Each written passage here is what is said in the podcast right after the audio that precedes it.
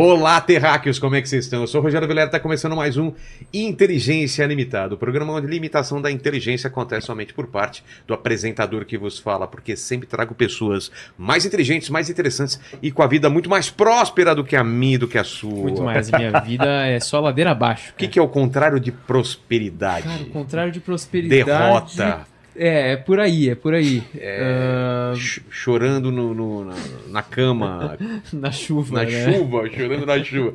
Paquito, como vai ser a participação do pessoal nessa live maravilhosa? Galera, é o seguinte, essa aqui é uma live extremamente maravilhosa, especial, então a gente vai abrir a participação aqui para as pessoas igualmente maravilhosas e especiais do nosso coração, que são eles, Mike Baguncinha, Naldo Bene e os nossos membros, tá certo?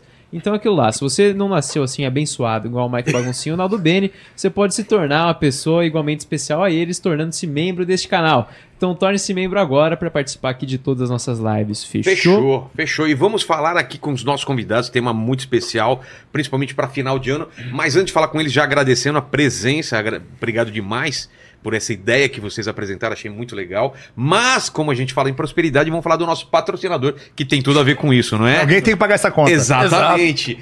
Ó, olha só, o, o Paquito, o pessoal já tá careca de saber aqui que a gente usa as roupas da Insider. Eu tô aqui com a minha Exato. Tech T-shirt, você tá aí com a tua Tech T-shirt Eu tô com a calça mais. e com a meia da Insider hoje. Exatamente. Então, ó, finalzinho de ano, você tá ligado, né, Terráqueo? Esse ano a gente teve várias ondas de calor e agora o verão chegou pra ficar. E as roupas da Insider são perfeitas pra esse clima de calor, porque você se sente fresquinho e bem ventilado. Não fica com CC do suor e a evaporação, e a evaporação do suor é mega rápida, não é isso não, Paquito? É- é verdade. Fez esse teste lá em Israel. Não, É. eu fiz em Ra- Israel e a gente fez lá na Polônia, aquele Isso calorzão. fica, fica sequinho, cara. Tava um calor lá, mas a gente, Exatamente. mesmo com roupa preta da Insider, a gente não passa calor, Exato. não, cara. E ó, esse ano que eu fiz essas viagens aí, a gente provou, como eu falei aqui, essas roupas da Insider, então eu te falo, foi a melhor decisão que tomei, pois conseguir aproveitar as viagens super confortável. E é claro que tem nosso cupom também para ser usado em toda a loja da Insider, o cupom Inteligência12 que dá 12% de desconto. Então aproveita e clica no link da descrição ou acessa o QR Code que aí já vai direto com o link, né? Exatamente, já vai direto com o nosso cupom lá, você não precisa nem se preocupar em Tem- colocar o cupom, ele tem já presente. vai direto pro carrinho. Tem E presente, pros aí pra galera. aqui, ó. Ah, eu Agora eu tava gostei, falando, Olha pô, só só, de insider é porque um, eu não ganhei é o nosso starter pack, é o kitzinho básico, né? De, de camiseta, tech t-shirt, que não te odor, Obrigado, viu? desamassa no corpo. Então vejam aí se tá no tamanho, depois se não tiver a gente troca aí, porque tem várias dessas. Obrigado. Nunca mais ser demitido. Será que isso é possível? Acredito que a maioria das pessoas pensa que, para nunca mais correr o risco de uma demissão, a única alternativa é ter o próprio negócio. Essa é uma boa opção, mas existe um outro caminho que é extremamente eficiente para ter essa estabilidade e ganhar salários bem mais altos do que na iniciativa privada. Estou falando do que? Dos concursos públicos, isso mesmo. O Estratégia Concursos é o nosso parceiro aqui nesse episódio de podcast e eles fizeram um levantamento incrível sobre os concursos em 2024. Olha só, são mais de 86 mil vagas previstas em todo o país, com salários que chegam a mais de 22 mil reais e em órgãos como INSS, IBGE, FUNAI, Caixa Econômica Federal e Polícia Federal, por exemplo. 2024 vai ser o melhor ano da última década em termos de quantidade de vagas para você ser aprovado em um concurso. É, é, os servidores públicos têm a estabilidade garantida por lei, ou seja, praticamente não há risco de demissão. Isso significa muito mais tranquilidade, bem-estar e qualidade de vida para você e para sua família. E quer saber mais? O Estratégia, que é líder absoluto em aprovações do Brasil, olha, de cada 10 aprovados em um concurso, 7 estudaram com o material deles. Ó, vai te ajudar muito nessa missão. Todos os cursos preparatórios para concurso estão com 40% de desconto no site. Vou repetir: 40% de desconto no site. Isso mesmo, são aulas escritas ou em vídeo para você estudar do jeito que preferir, da sua casa ou de algum lugar. Além de uma série de ferramentas que podem te ajudar a estudar mais em menos tempo. Para conhecer os cursos oferecido pelo Estratégia, aponte o celular para o QR Code na tela ou clique no link da descrição. Aproveite essa oportunidade para começar o ano com a garantia de que você nunca mais vai correr o risco de ser demitido. E tenho dito. Obrigado demais pela presença. O Lucas já esteve aqui com a gente, o Wender é a primeira vez. Então, como o Lucas já veio, eu quero que você dê as credenciais para estar aqui é, nesse programa, fala pra aquela câmera e você não precisa de presente. E ele vai precisar me dar presente. Vamos lá. Perfeito. Eu não trouxe presente Não, hoje. né? a primeira É. vez só. Bom, sou é, professor, escritor, filósofo, teólogo, psicanalista e diretor de neurociência da Sociedade Brasileira de Medicina da Obesidade. E fazendo um trabalho mais focado em relacionamentos, principalmente na internet, ajudando as pessoas aí a encontrarem seu, sua melhor metade e, idealmente, chegando no estágio que eu ensino, que é o matrimônio sagrado. Porque eu acho que é algo que influencia positivamente a sociedade do núcleo para as extremidades, né? Onde a gente fala de sociedade e tudo mais. Você ficou me podando várias vezes que eu falei de política. É, cara, trouxe o cara pra falar de relacionamento, daqui a pouco tá falando de Cuba, de Venezuela. Eu falei, pô, vamos voltar pro relacionamento. O pessoal ficou enchendo o saco, né? Ficou, pô, teve cara que falou assim: ainda bem que o Vilela cortou o Lucas. Teve os outros caras que falaram assim: pô, o Lucas manja de política e você ficou cortando o cara, Mas velho. vamos fazer um sobre isso então, hein? É, Você- vamos fazer. A gente monta uma mesa e fala sobre isso. Vamos fazer uma a conexão. Exato, é o Leonardo, o Leonardo Lopes, que tá, que, tá, que tá vindo essa semana também, é um cara que Vamos. Também fala bastante sobre isso aí. Tem conexão total, Tem cara. mesmo? Tem de- muito, muito. Na hora que você estuda profundamente, com várias disciplinas, não tem como você ignorar esses vieses políticos. Alguns influenciam positivamente a unidade familiar e outros influenciam negativamente para desestruturar a unidade familiar, né? Então, assim, tem muita gente que fala de relacionamento, acha que não tem que falar de política, mas é impossível. É porque Tá na-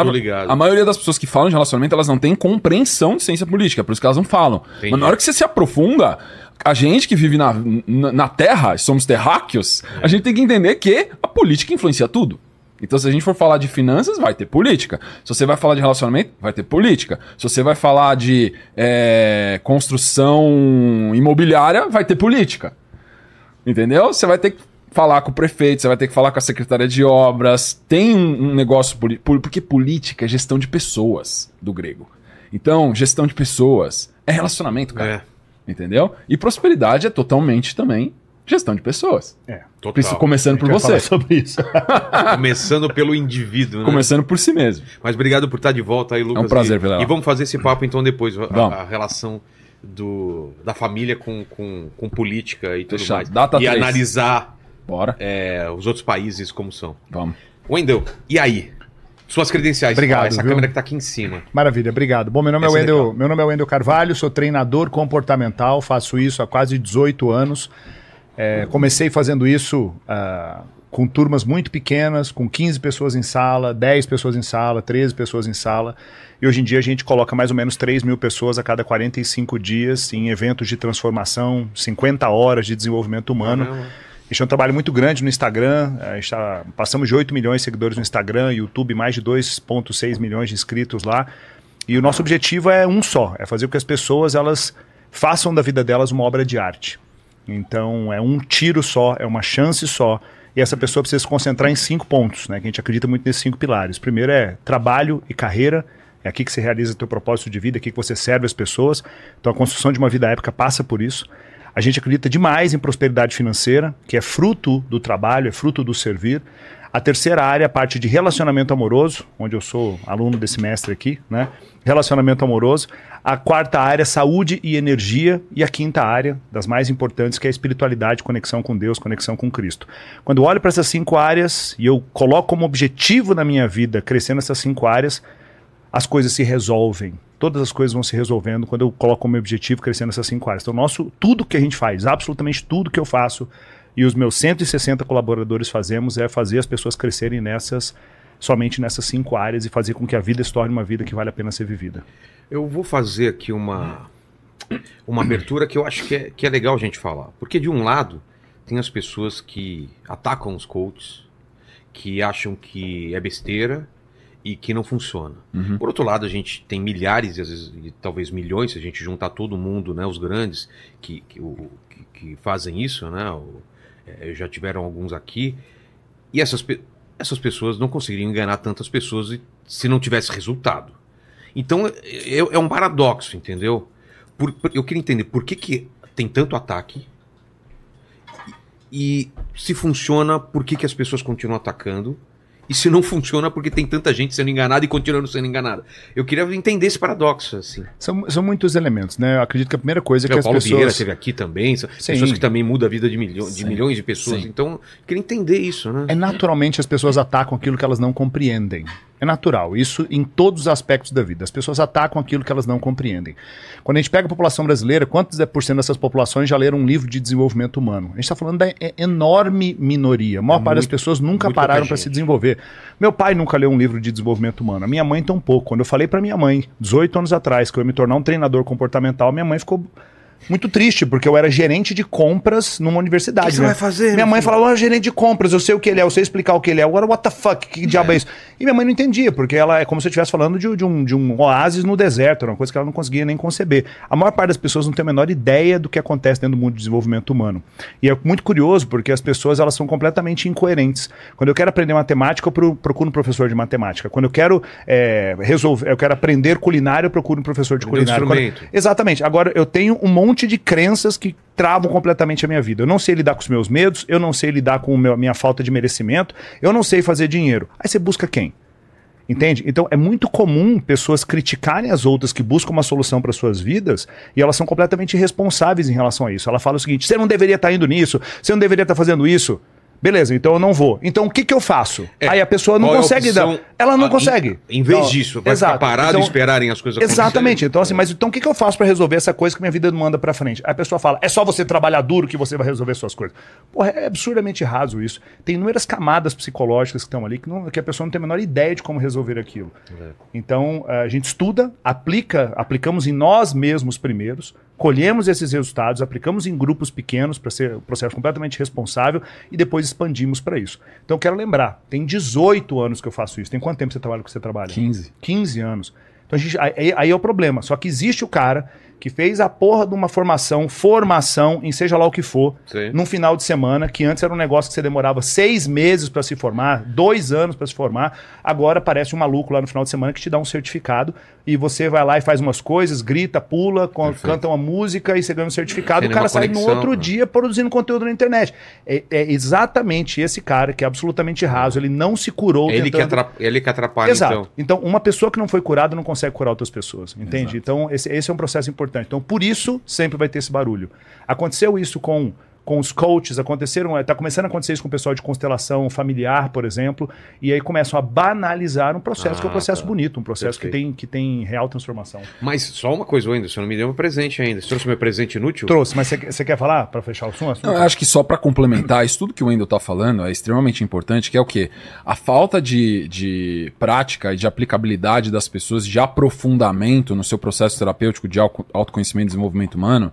E essas linhas terapêuticas, elas ficam, ela- elas são invalidadas por associação dos seus praticantes. Só que porque a média não é comprometida, não significa que os grandes expoentes, os grandes líderes que fizeram a jornada não sejam excelentes e sublimes no que estão falando tá? E aí o que a gente vê do outro lado da moeda é que assim, como que você faz para identificar uma falsidade de uma verdade sem ter uma sabedoria de um grande santo ou de um grande, grande sábio? Você vai olhar a reputação que precede aquele indivíduo ou aquela linha eh, de abordagem eh, profissional terapêutica que seja. Se você olhar na Idade Média, a- os grandes farsantes ou os grandes ladrões, eles eram itinerantes e nômades. Eles, eles roubavam uma vila aqui, Saía pegavam a carroça deles, iam na próxima e roubavam. Por quê? Porque a- eh, não tinha uma reputação que precedia ele naquela tinha situação. cobrança ele tinha um pitch de venda, ele vendia o, o óleo de pele de cobra lá, todo mundo falava, meu Deus, vou comprar isso aqui, porque isso aqui é mágico, amanhã não tá aqui mais, ele já embolsou o dinheiro daquele monte de,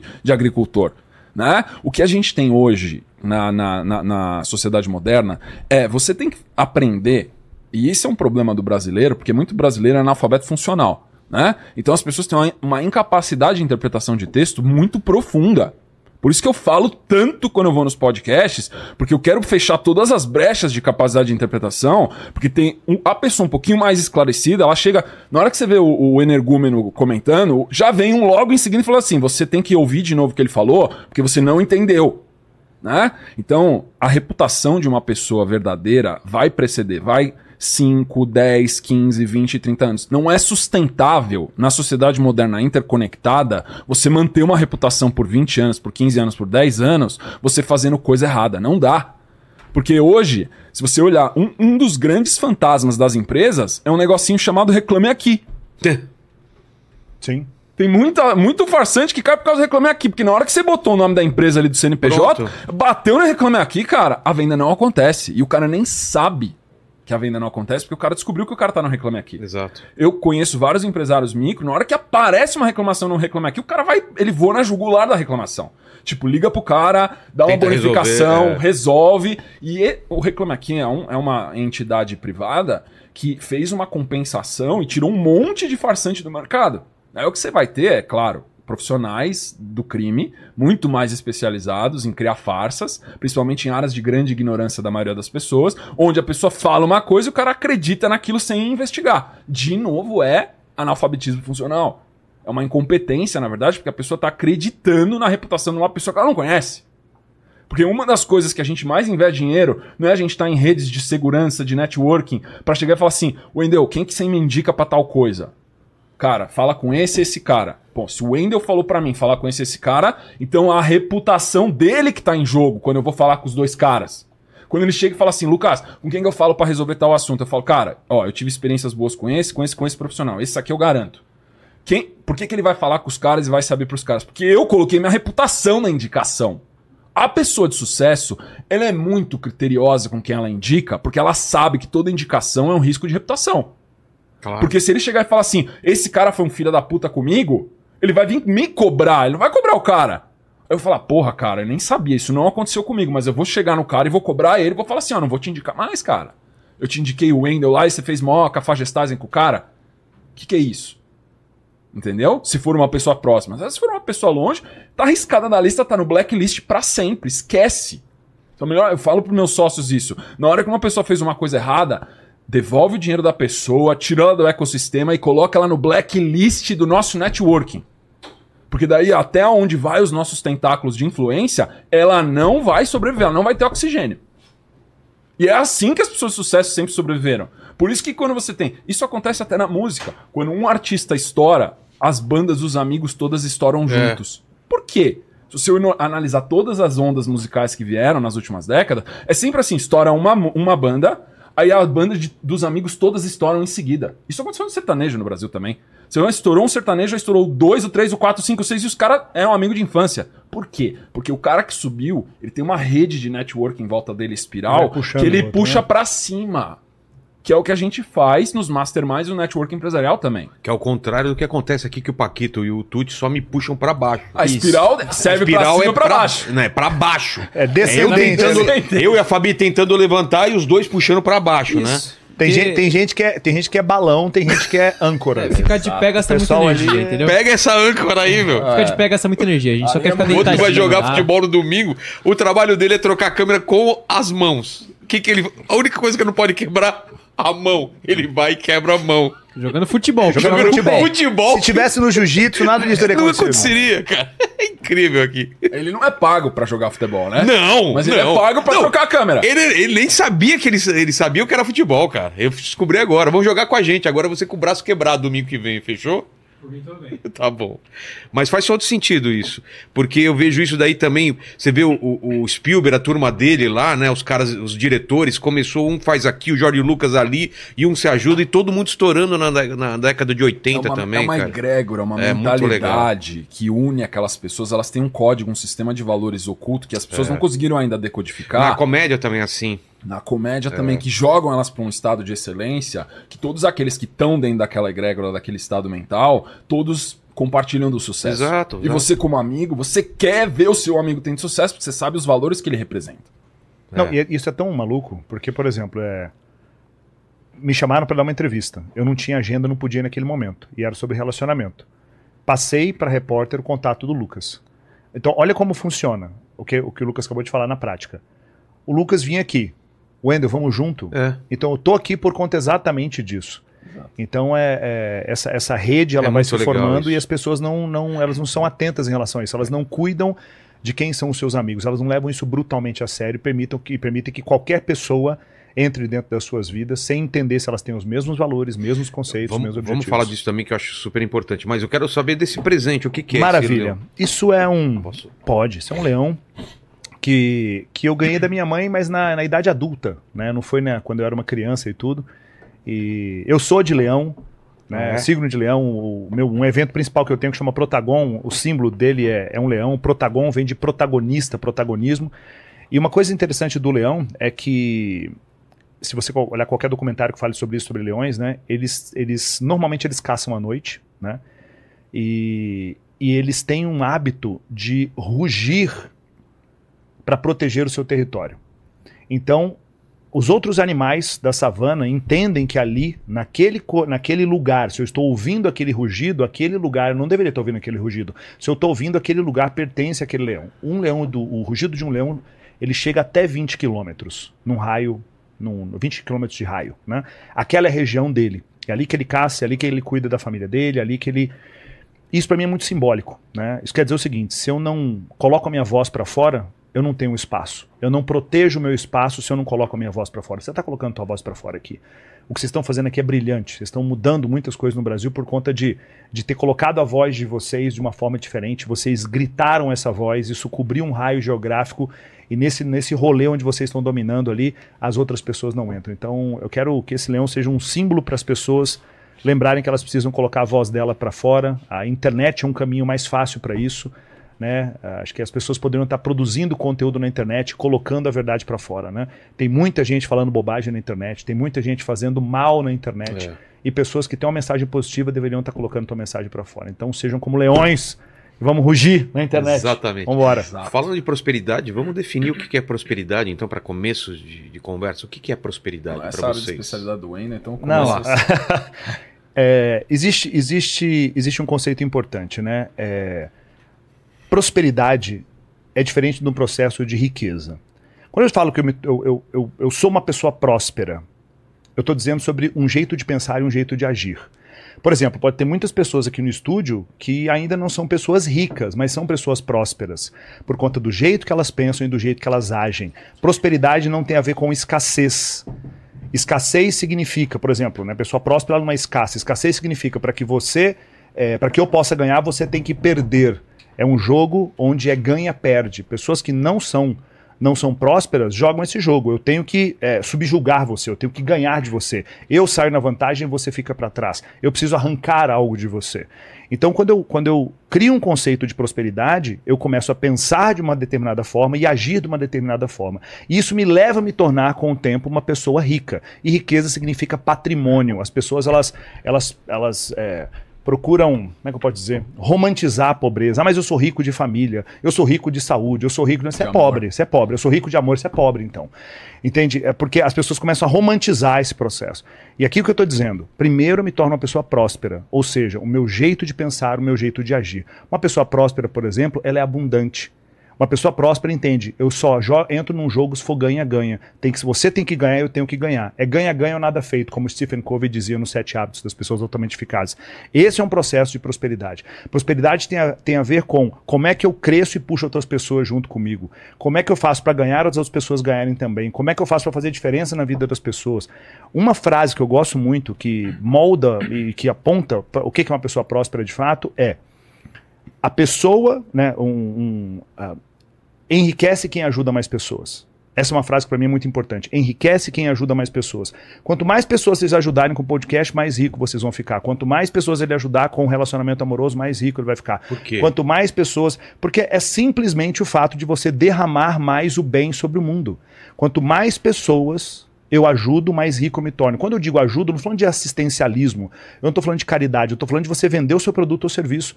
Porque o seu produto ou serviço tem que ser, tem que ser um caminho para que a pessoa resolva uma dor na vida dela. Tem que ser um caminho para ela chegar em algum lugar. Então, se a pessoa tem esse drive mental, essa linha mental, enriquece quem ajuda mais pessoas, ela não está pensando em entrar num- numa pirâmide financeira, ou comprar a porra de uma criptomoeda para que não sei o quê, ou entrar no jogo do tigrinho, ou no Blaze, ou seja lá que, que bosta for, para poder fazer um dinheiro rápido. Porque esse é um dinheiro que ele é vazio. É.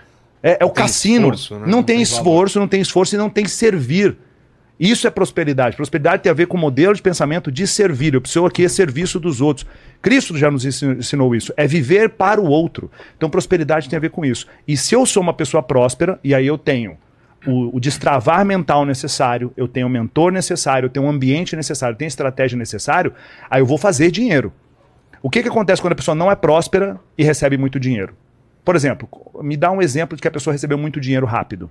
Um prêmio de loteria, um BBB da vida. O que, que acontece logo ganha um depois? milhão, um milhão e meio. Exato, não, pega o caso de loteria, que o cara vai lá e ganha- recebe 10 milhões de reais, né? Ele não fez, ele ganhou, Exato. ganhou 10 milhões de reais. Um dia não tinha, no outro dia Sem tinha. mérito. O que, que acontece depois? Estatisticamente, mais de 95% das pessoas, a- na loteria americana, esse número ele já é mapeado há muitos anos, na loteria brasileira, menos tempo. Eles voltam para o estado igual de pobreza anterior. Por que, que quê? eles fazem com o dinheiro?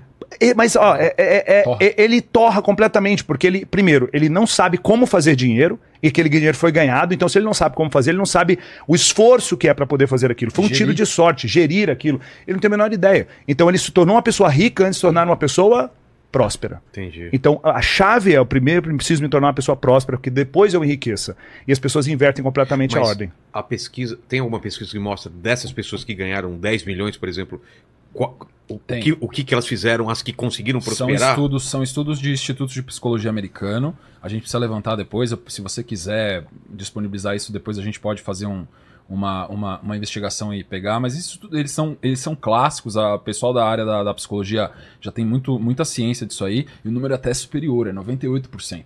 E nos Estados Unidos, quando você ganha numa loteria federal, municipal ou estadual, você tem duas, você tem uma, uma escolha que você tem que fazer entre duas opções. Eu quero receber o capital total com um imposto de 50% agora. Então o cara ganhou 10 milhões, ele não ganha 10 milhões, ele ganha 5 É.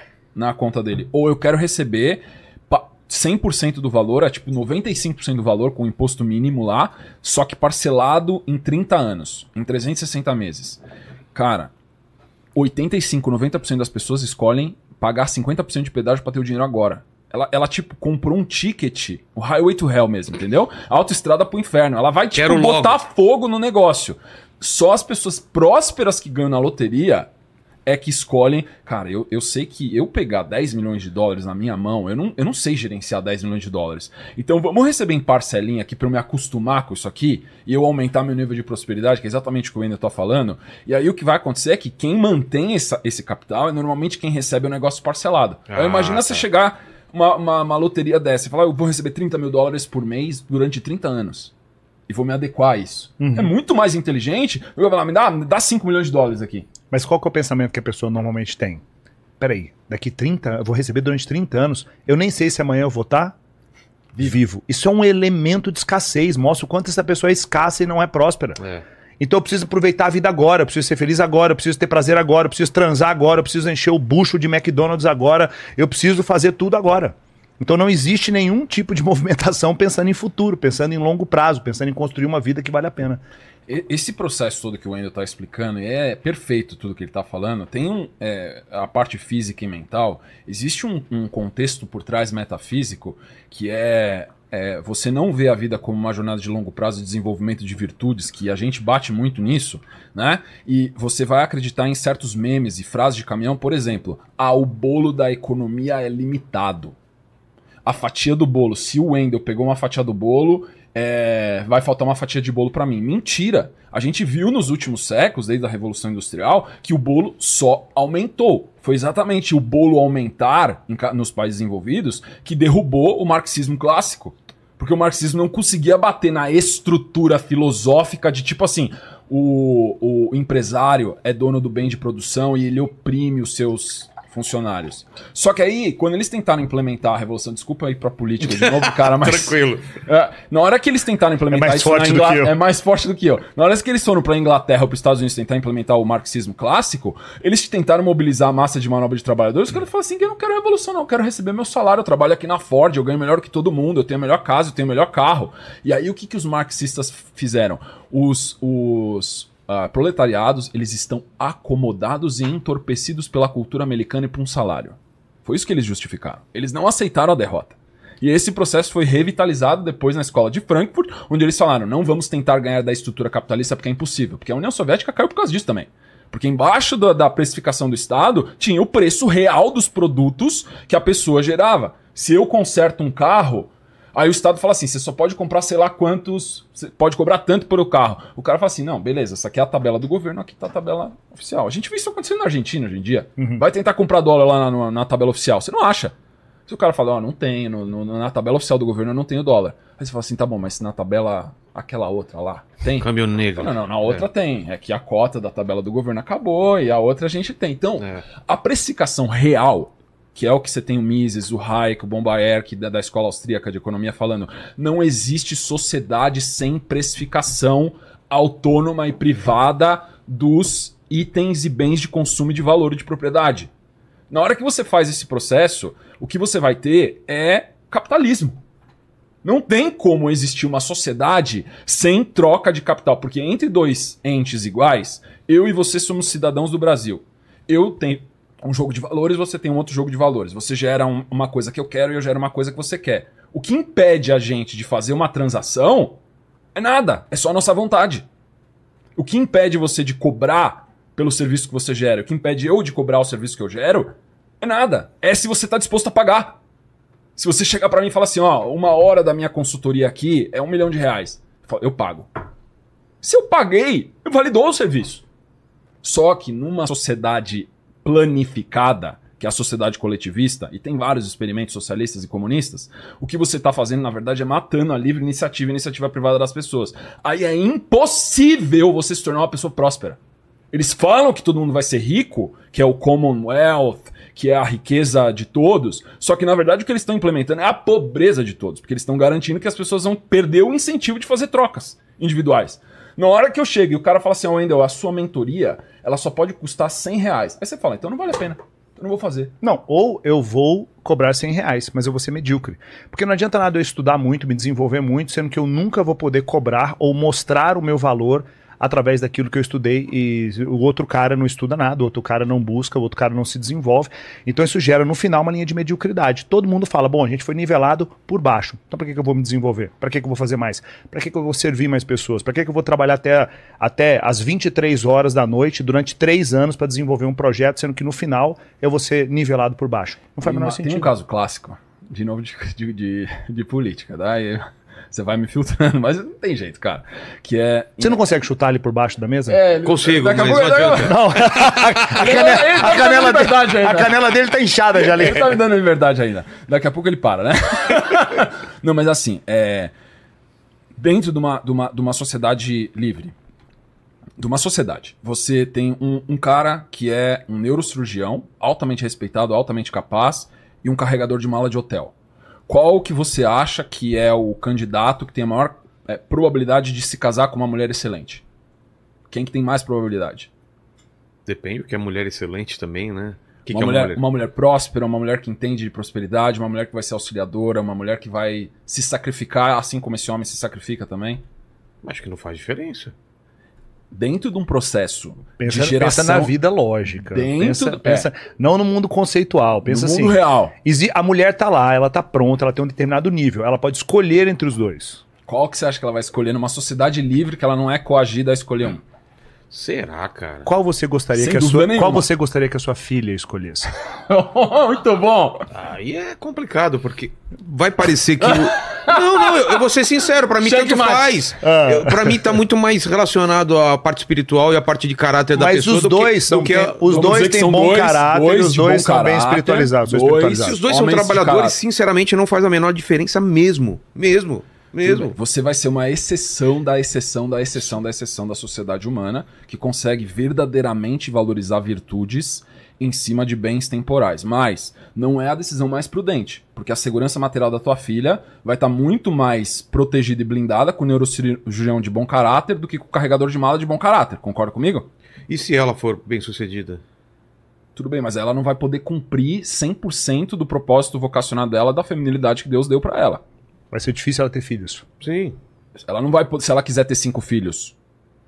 Ela não Mas aí, é, são várias questões. Vocês estão colocando. não. Vocês estão pegando Não, minha gente filha e tá pegando- fazendo o que vocês A gente- querem. a- a gente tá A filha é minha, cara. Vocês estão Deixa minha filha em Já paz. colocaram cinco filhos filha- nela. filha. E ela tem que casar com o neurocirurgião. Calma, eu nem tenho essa filha ainda, cara. É muita decisão pra mim. Paquito, o que, que eu faço, cara? Eu não sei se eu deixo ela casar com o neurocirurgião. Não faz filha, de uma. cara. Não É faz não fazer filha. Não faz Não faz, não faz, mas filho, tudo bem. não faz filho que daí. Mas segue o ponto, vamos lá. Vamos partir pra mediana da sociedade, porque Tá. o Vilela é uma exceção. Tá bom. Tá? Então a gente gente vai falar da mediana da sociedade, é evidente a escolha e óbvia a escolha que a grande massa de mulheres prudentes vão escolher o neurocirurgião de bom caráter. Porque esse homem tem muito mais flexibilidade social, muito mais mobilidade social e muito mais oportunidade que vai gerar uma segurança para ela, uma blindagem material, que vai dar uma, uma qualidade de vida que o carregador de malas não, provavelmente não vai conseguir, tá? Só que quando você tem uma economia planificada, tipo Cuba, em Havana, o que a, a distorção do Estado é tão grande, tão grande, que as mulheres lá, várias, perguntam: o que, que você faz no seu trabalho? Como todas as mulheres fazem. Você sai num date, a mulher pergunta o que, você faz. É para quê? Pra ter um termômetro da sua capacidade de geração de recurso financeiro. É porque ela, ah, é legal falar sobre trabalho. É porque ela quer saber qual é o seu potencial de manifestação de recurso material. Em Havana, a mulher pergunta se o cara fala que é neurocirurgião, ele é descartado na hora. Por quê? Porque o carregador de mala ganha em dólar 10 vezes mais do que o neurocirurgião, que recebe um salário planificado. Entendi. Isso significa que um candidato excelente para casar em Havana é carregador de mala. Gorjeta. Gorjeta. Tips. Tips em dólar. Uhum. Entendeu? Entendi. Então o que a gente vê dentro de um processo, quem é que passou por um processo meritocrático de estudo, de sacrifício intelectual maior? O carregador de mala ou o neurocirurgião? Você deixaria o carregador de mala te operar a cabeça? Não. E o neurocirurgião competente? Tá, então Você deixaria o neurocirurgião carregar suas malas? Sim. a gente consegue ver a equivalência de talentos é totalmente díspare. E como é que você explica que o neurocirurgião ganha 10 vezes menos do que o carregador de mala? Por causa da bendita da intervenção estatal. Entendi. Isso você mata. O que você está fazendo, na verdade, dentro dessa economia planificada é fortemente desestimulando seres humanos que vão ser neurocirurgiões a não serem. O que você tem, por exemplo, em Havana, é um alto incentivo a você carregar mala. E o que a gente tem em países como o Brasil, ao contrário de outros países mais envolvidos, é uma distorção do salário do carregador de mala ao neurocirurgião que não deveria ser tão grande.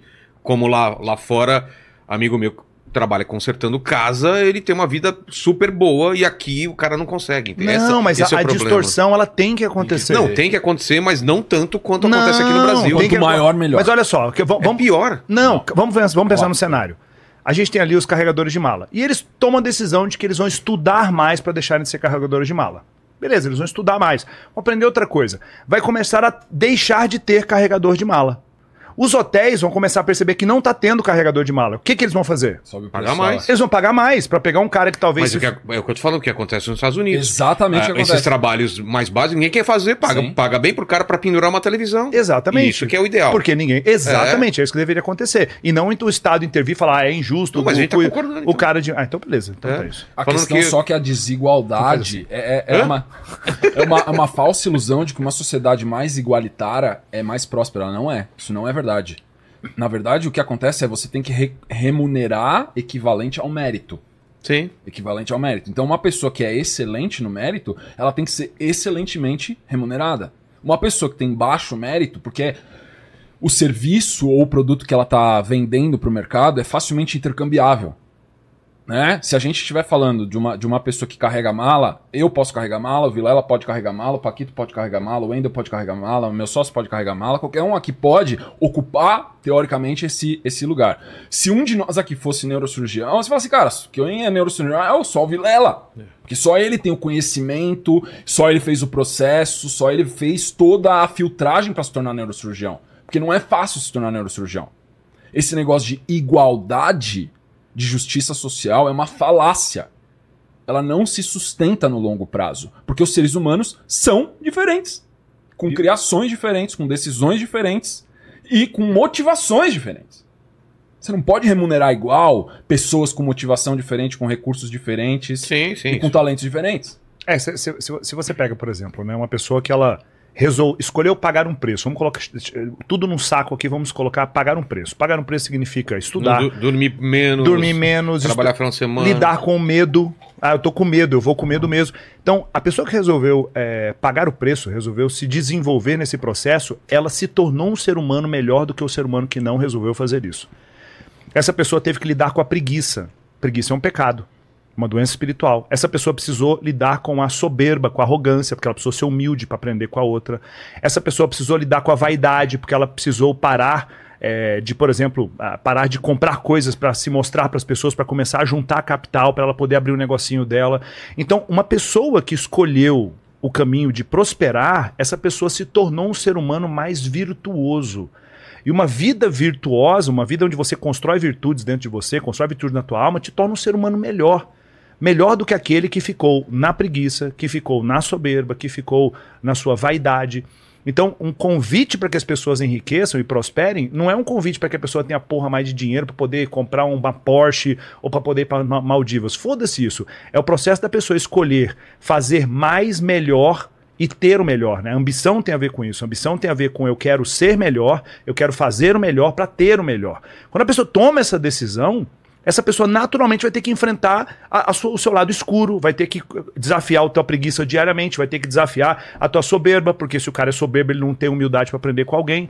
E aí, quando você chega num determinado nível financeiro, você se pergunta como é que eu faço para fazer o dobro de dinheiro disso? Mas não tem nada a ver com dinheiro, é só os, Desafio. os desafios envolvidos. Por exemplo, eu era um cara que eu fazia um nível de dinheiro quando eu tinha uma pessoa na minha equipe. A gente tem hoje 160 colaboradores. A gente acabou de inaugurar nossa sede, pegamos um andar inteiro num prédio ali né? Gastamos, sei lá, quase 4 milhões de reais na obra para botar a galera num lugar legal para trabalhar.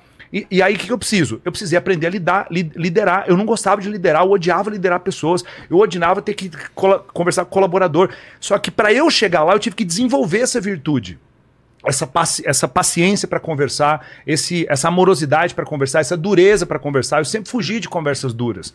E só para eu prosperar, eu tive que enfrentar conversas duras. Só que imagina que eu falo assim: não, eu vou ficar aqui, eu vou me apequenar porque aqui é mais confortável. Esse cara não está enfrentando a, a sua não virtude. E dessa forma ele não, ele não enriquece. Então, o jogo de buscar é, ser mais ambicioso na vida, que é o fazer melhor, né, é, fazer mais e, e ter mais, ele passa por desafiar a pessoa a se tornar um ser humano melhor em todos os aspectos, principalmente não sucumbindo a essas doenças espirituais que são os pecados. Né? Imagina que ele, com 10 funcionários, tinha. Poder... O exemplo que ele deu, ele tinha esse é, receio, essa falta de vontade de, de falar com outras pessoas, e isso era exatamente o que impedia ele de multiplicar a empresa dele por ele ter empreendido esse desafio espiritual de desenvolver essas virtudes de generosidade, de paciência, de gentileza, de aceitar a liderança, o fardo da liderança, porque é um fardo, 150 famílias foram tocadas por isso, que são as famílias de todos os seus colaboradores a mais, que essas virtudes permitiram você contratar, porque era o que precisava para ter a escala que tem hoje. Isso significa, é o que eu falo, mesma coisa de casamento. Um casal bem casado em matrimônio sagrado impacta dezenas, centenas, às vezes milhares de pessoas, Verdade. dependendo da vitrine que ele tem. Esse casal tem. Um empresário de sucesso impacta centenas, milhares ou dezenas de milhares de vidas do ponto de vista material não é todo mundo que tem a vocação para ser empresário. Você tem que ter um apetite para risco, você tem que ver as coisas de maneira estratégica, você tem que gostar do xadrez do negócio. Não é para todo mundo, mas dá para você prosperar trabalhando num projeto de uma pessoa próspera, que tem os seus valores alinhados. É, intraempreendedorismo. O cara vai empreender dentro do teu negócio, né? Você não está é, é, empreendendo, concorrendo com o mercado, mas você está empreendendo para um empreendedor que, que bate de frente com o mercado. Você não, não tem o culhão ainda, porque muitos desenvolvem no empreendedorismo. De falar assim, cara, eu tô trabalhando pro Wendel, tô trabalhando pro Lucas aqui, me descobri como empreendedor. Aí você fala, ferrou, perdi meu colaborador. Vou ter que criar um projeto pro cara, pro cara ser sócio. Que é o que muitas empresas fazem também, a gente sabe. Grandes empresários do Brasil, eles fazem projeto de equity, que é o quê? Pros melhores, você tem porcentagem. Você não precisa sair da empresa. Você é, vou pode... pegar, sei lá, pega 5% da empresa e divide entre os, sei lá, 15, 20 sim, sim. colaboradores são os melhores ali. Exato. Mas, mas olha que essa questão de, de criar time, de crescer, de buscar prosperar e buscar fugir daquela famosa zona de conforto ali, né? Eu precisei romper isso e estou rompendo ainda, né? É, lá atrás, 10 anos atrás, eu era o cara que eu conseguia ter, por exemplo, 300, no máximo 400 alunos por mês. Então, eu ajudava uma quantidade de pessoas a resolver um problema nas suas vidas. Hoje, a gente tem mais de 65 mil alunos por mês. Então, é, calcula uma quantidade de 300 pessoas, você bota numa sala de um hotel. 65 mil pessoas você tem que botar no Maracanã todo mês. Alunos online, alunos presenciais e tal. Então, olha o tamanho do impacto. Só que se eu escolho ser pequeno e medíocre, primeiro, eu não ajudo muitas pessoas. Tem um, o princípio: enriquece aquele que ajuda mais pessoas. Só que para ajudar mais pessoas, eu preciso enfrentar a minha, minha sombra, enfrentar minha, as minhas questões todas ali. E aí, é, se não fosse esse processo, não estaria impactando tantas pessoas. Aí tem uma outra coisa que eu fico louco que as pessoas dizem, porque um tempo atrás surgiu aquele lance de bilionários não deveriam existir. É. essa merda toda, né? E aí eu, e aí essa Quem questão. começou com isso? A gente aqui não- ela foi? algum progressista Ah, a- louco. A pessoa que, quer fala merda, é- ela, ela não assume sai do depois. do Ela, é, sai ela do buraco essas vozes. tá? Mas, mas é, é muito curioso isso, né? Por exemplo, uma- um exemplo aqui no estúdio aqui. Quem de vocês aqui usa o Spotify? Eu, Quem de vocês assina o Spotify? Vocês pagam? eu. Maravilha. Então vamos parar pra pensar. Você já tem uma idade como eu, Sim, né? tenho 39 anos. 39 anos. Você já comprou CD. Já, claro. Exato, né? Aí Disco, quando- já comprei disco. Comprou disco, então. Aí você chegava na loja de CD ou na loja de disco e você queria comprar sete músicas que você chegou na loja anotado aquelas sete músicas. Provavelmente elas estavam no mesmo CD? Não. Não. E era uma merda, porque para ter as sete músicas que você queria, você tinha que comprar talvez três CDs, quatro CDs.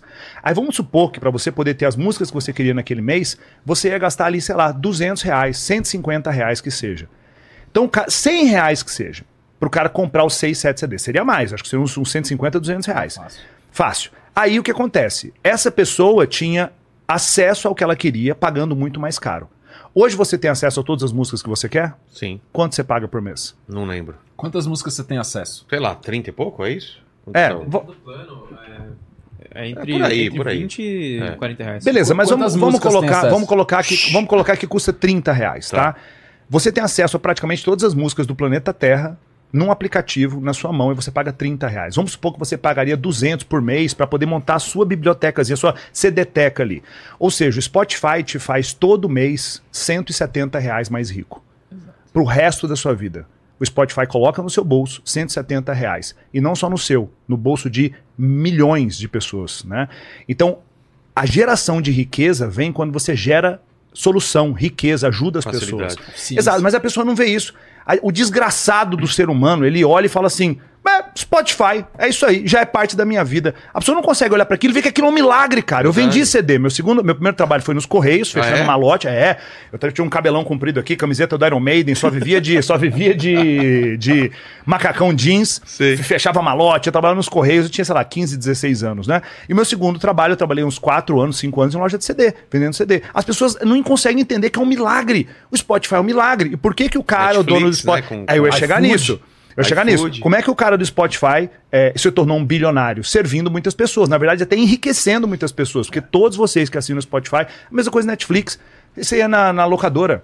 Cara, a vitória era você ir na locadora. Conseguiu Não, e o vídeo que conseguiu- você queria. Mas era Conseguiu o quinta-feira. lançamento, Mas era quinta-feira. Você ia quinta-feira à noite, você era o rei, tava tudo lotado e tal. Se você não conseguia ir, você chegava sábado à tarde, você era Esquece. escória. Só tinha aqueles buracos na prateleira, era uma depressão. São Você derrotado. era, era o sinal da desgraça da sua vida. Então, assim, aí você lembra quanto você gastava com, com vídeo. Isso quando você não chegava lá, o cara falava, ó, leva 32 fitas que você vai passar 15 dias e vou te dar tanto de bônus. Aí você pegava 32 filmes, você conseguia assistir só 4.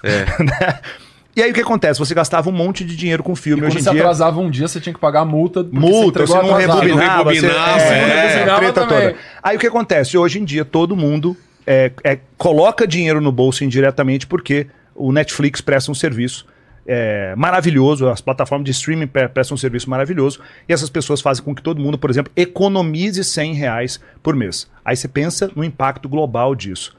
Né? Então, 100 reais a menos por mês que eu gasto com filme e vezes 12 são 1.200 reais por ano. Isso gera riqueza na vida das pessoas. Então, enriquece aquele que ajuda mais pessoas, aquele que serve mais pessoas. Né? A pessoa gastou menos por causa da, da, de uma iniciativa privada, né? Assim como. Só que, como é um benefício oculto, ela não. Ela deixou de gastar pela presença daquela iniciativa privada, ela não, ela não sente o dano que ela teria tido se ela tivesse gastando. Porque a gente que vivenciou esse momento, por exemplo, de ter que ir lá e comprar o CD e era tipo 29 reais cada CD, 35 reais. Quando dava 40, você fala, cara, que roubo, 40 reais um CD É. né? Naquela época, lá no comecinho do plano real, e você comprava meia dúzia de CD e dava 100 reais, você fala assim, cara, tô gastando uma puta grana em CD. Depois veio o MP3, aí quebrou todo mundo. MP3 quebrou todo mundo, os caras... Pirate Bay! Pirata, é, pirata Bay. pra caramba rolando. Então, você vê a própria inovação, o Spotify foi, vamos fazer o que, que o Pirate Bay tá fazendo, só que legalmente. É. Porque não tem como você, Você já viu voltar o documentário do Spotify? Não. é, É cara, bom? Vale a pena, cara. Porque os caras falaram assim, cara, o trampo que dá pra você ficar baixando, esperando e vem errado, aqui já tem tudo prontinho, tudo. com capa, com tudo. Facilitou tudo. Então, todo empreendimento privado, ele é uma- um facilitador, de uma- um gerador de conveniência e de valor Porque é, é algo que as pessoas querem, e é exatamente por isso que elas compram aquilo, porque a alternativa é muito mais cara. Quando aparece alguém oferecendo mais valor por menos, é óbvio que essa pessoa vai ter sucesso. Que foi a história de todas as grandes corporações. McDonald's quebrou todas as hamburguerias nos Estados Unidos, praticamente. A única que conseguiu se sustentar foi Burger King, que bateu de frente. Depois veio o Wendy's, né? Depois veio várias outras que copiaram o modelo do McDonald's. A Coca-Cola, a mesma coisa, era vendida em farmácia no É. começo. As pessoas tomavam gin e tônica, água com gás, e você tinha que ir lá na farmácia porque tinha que misturar o xarope da Coca-Cola com água com gás e só na farmácia que tinha um misturador. Aí que foi pras lanchonetes e tudo mais, e aquilo virou soda fountain, é, é, fonte de, de eh, refresco.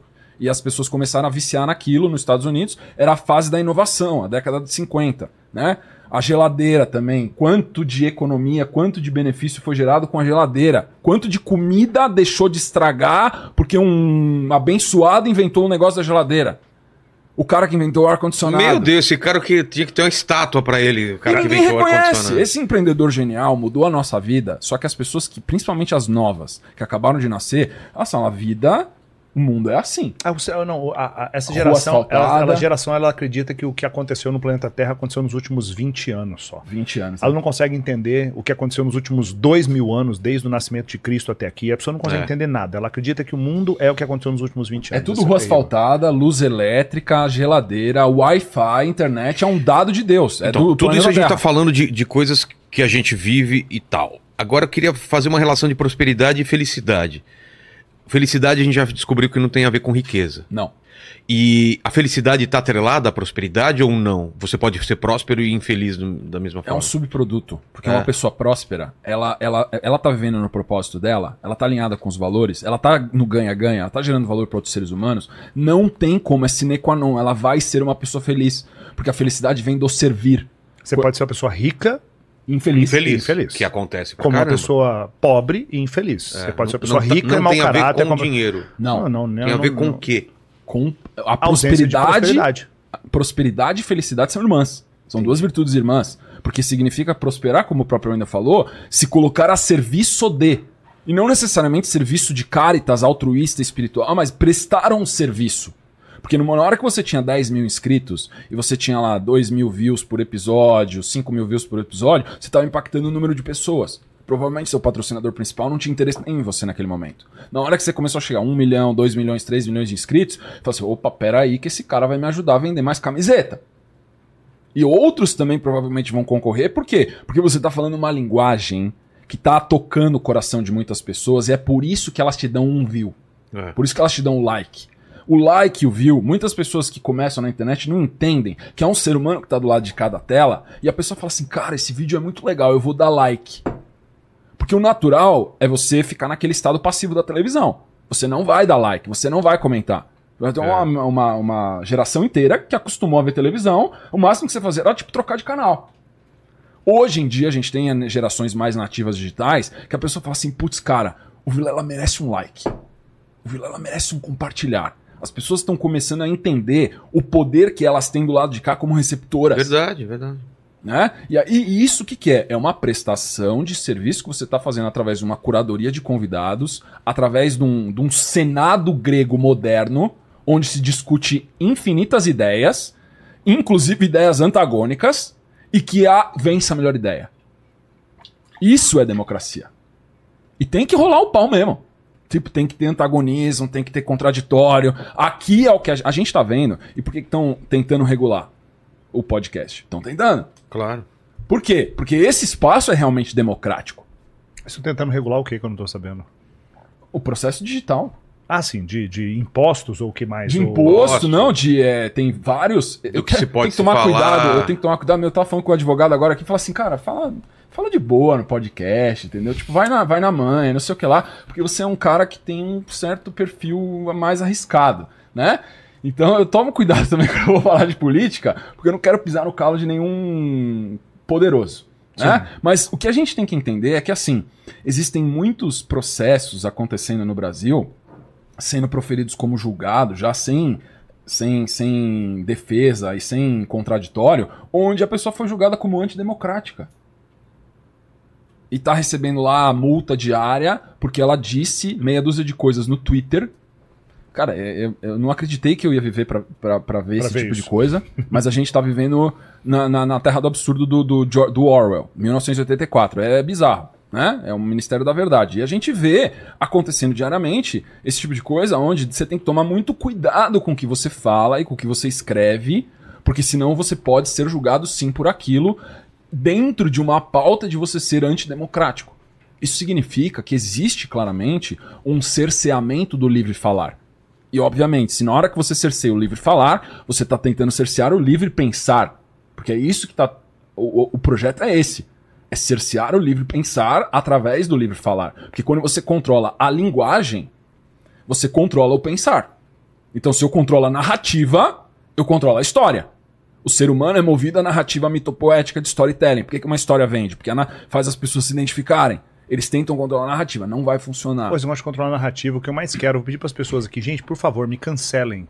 Arruma alguma coisa minha e me cancelem, por favor. Eu tô precisando de cancelamento. Acho que tem um ano que eu não sou cancelado. As pessoas têm que cortar um pouco Você minha tá muito narrativa. ameno. Então, tá não, muito pois suave. é, eu tenho que falar alguma coisa que eu vou ofender alguém, eu vou xingar alguém Mas por aqui que agora. você quer ser cancelado? Não, eu vou, eu vou te contar, vamos, de- o meu último cancelamento eu vou falar sobre isso. Mas antes disso, você falou de, da questão de propósito e felicidade. Felicidade. é. Tem um caso muito curioso. É, uns 10 anos atrás, eu treinava muito empresas que, me- que mexem com venda de vários tipos de produto, enfim, né? E são é, literalmente milhares de vendedores. E aí me chamaram falando o seguinte, Wendel, um dos nossos líderes mais, que teve uma ascensão mais meteórica aqui, é, a gente está muito preocupado com ele porque tem três meses que ele não sai de casa. A esposa dele está preocupada, ele não toma banho mais, ele está depressivo, a gente não sabe o que está acontecendo, ele não quer buscar ajuda de ninguém, ele confia muito em você.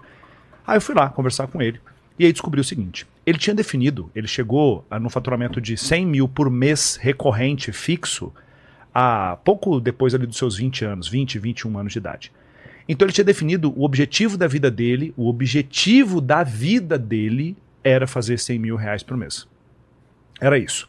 Meu pai nunca teve dinheiro, meu nunca teve dinheiro, então esse era o objetivo da vida dele. Ele- personificou tudo que é o motivo da minha existência é chegar a 100 mil reais por mês.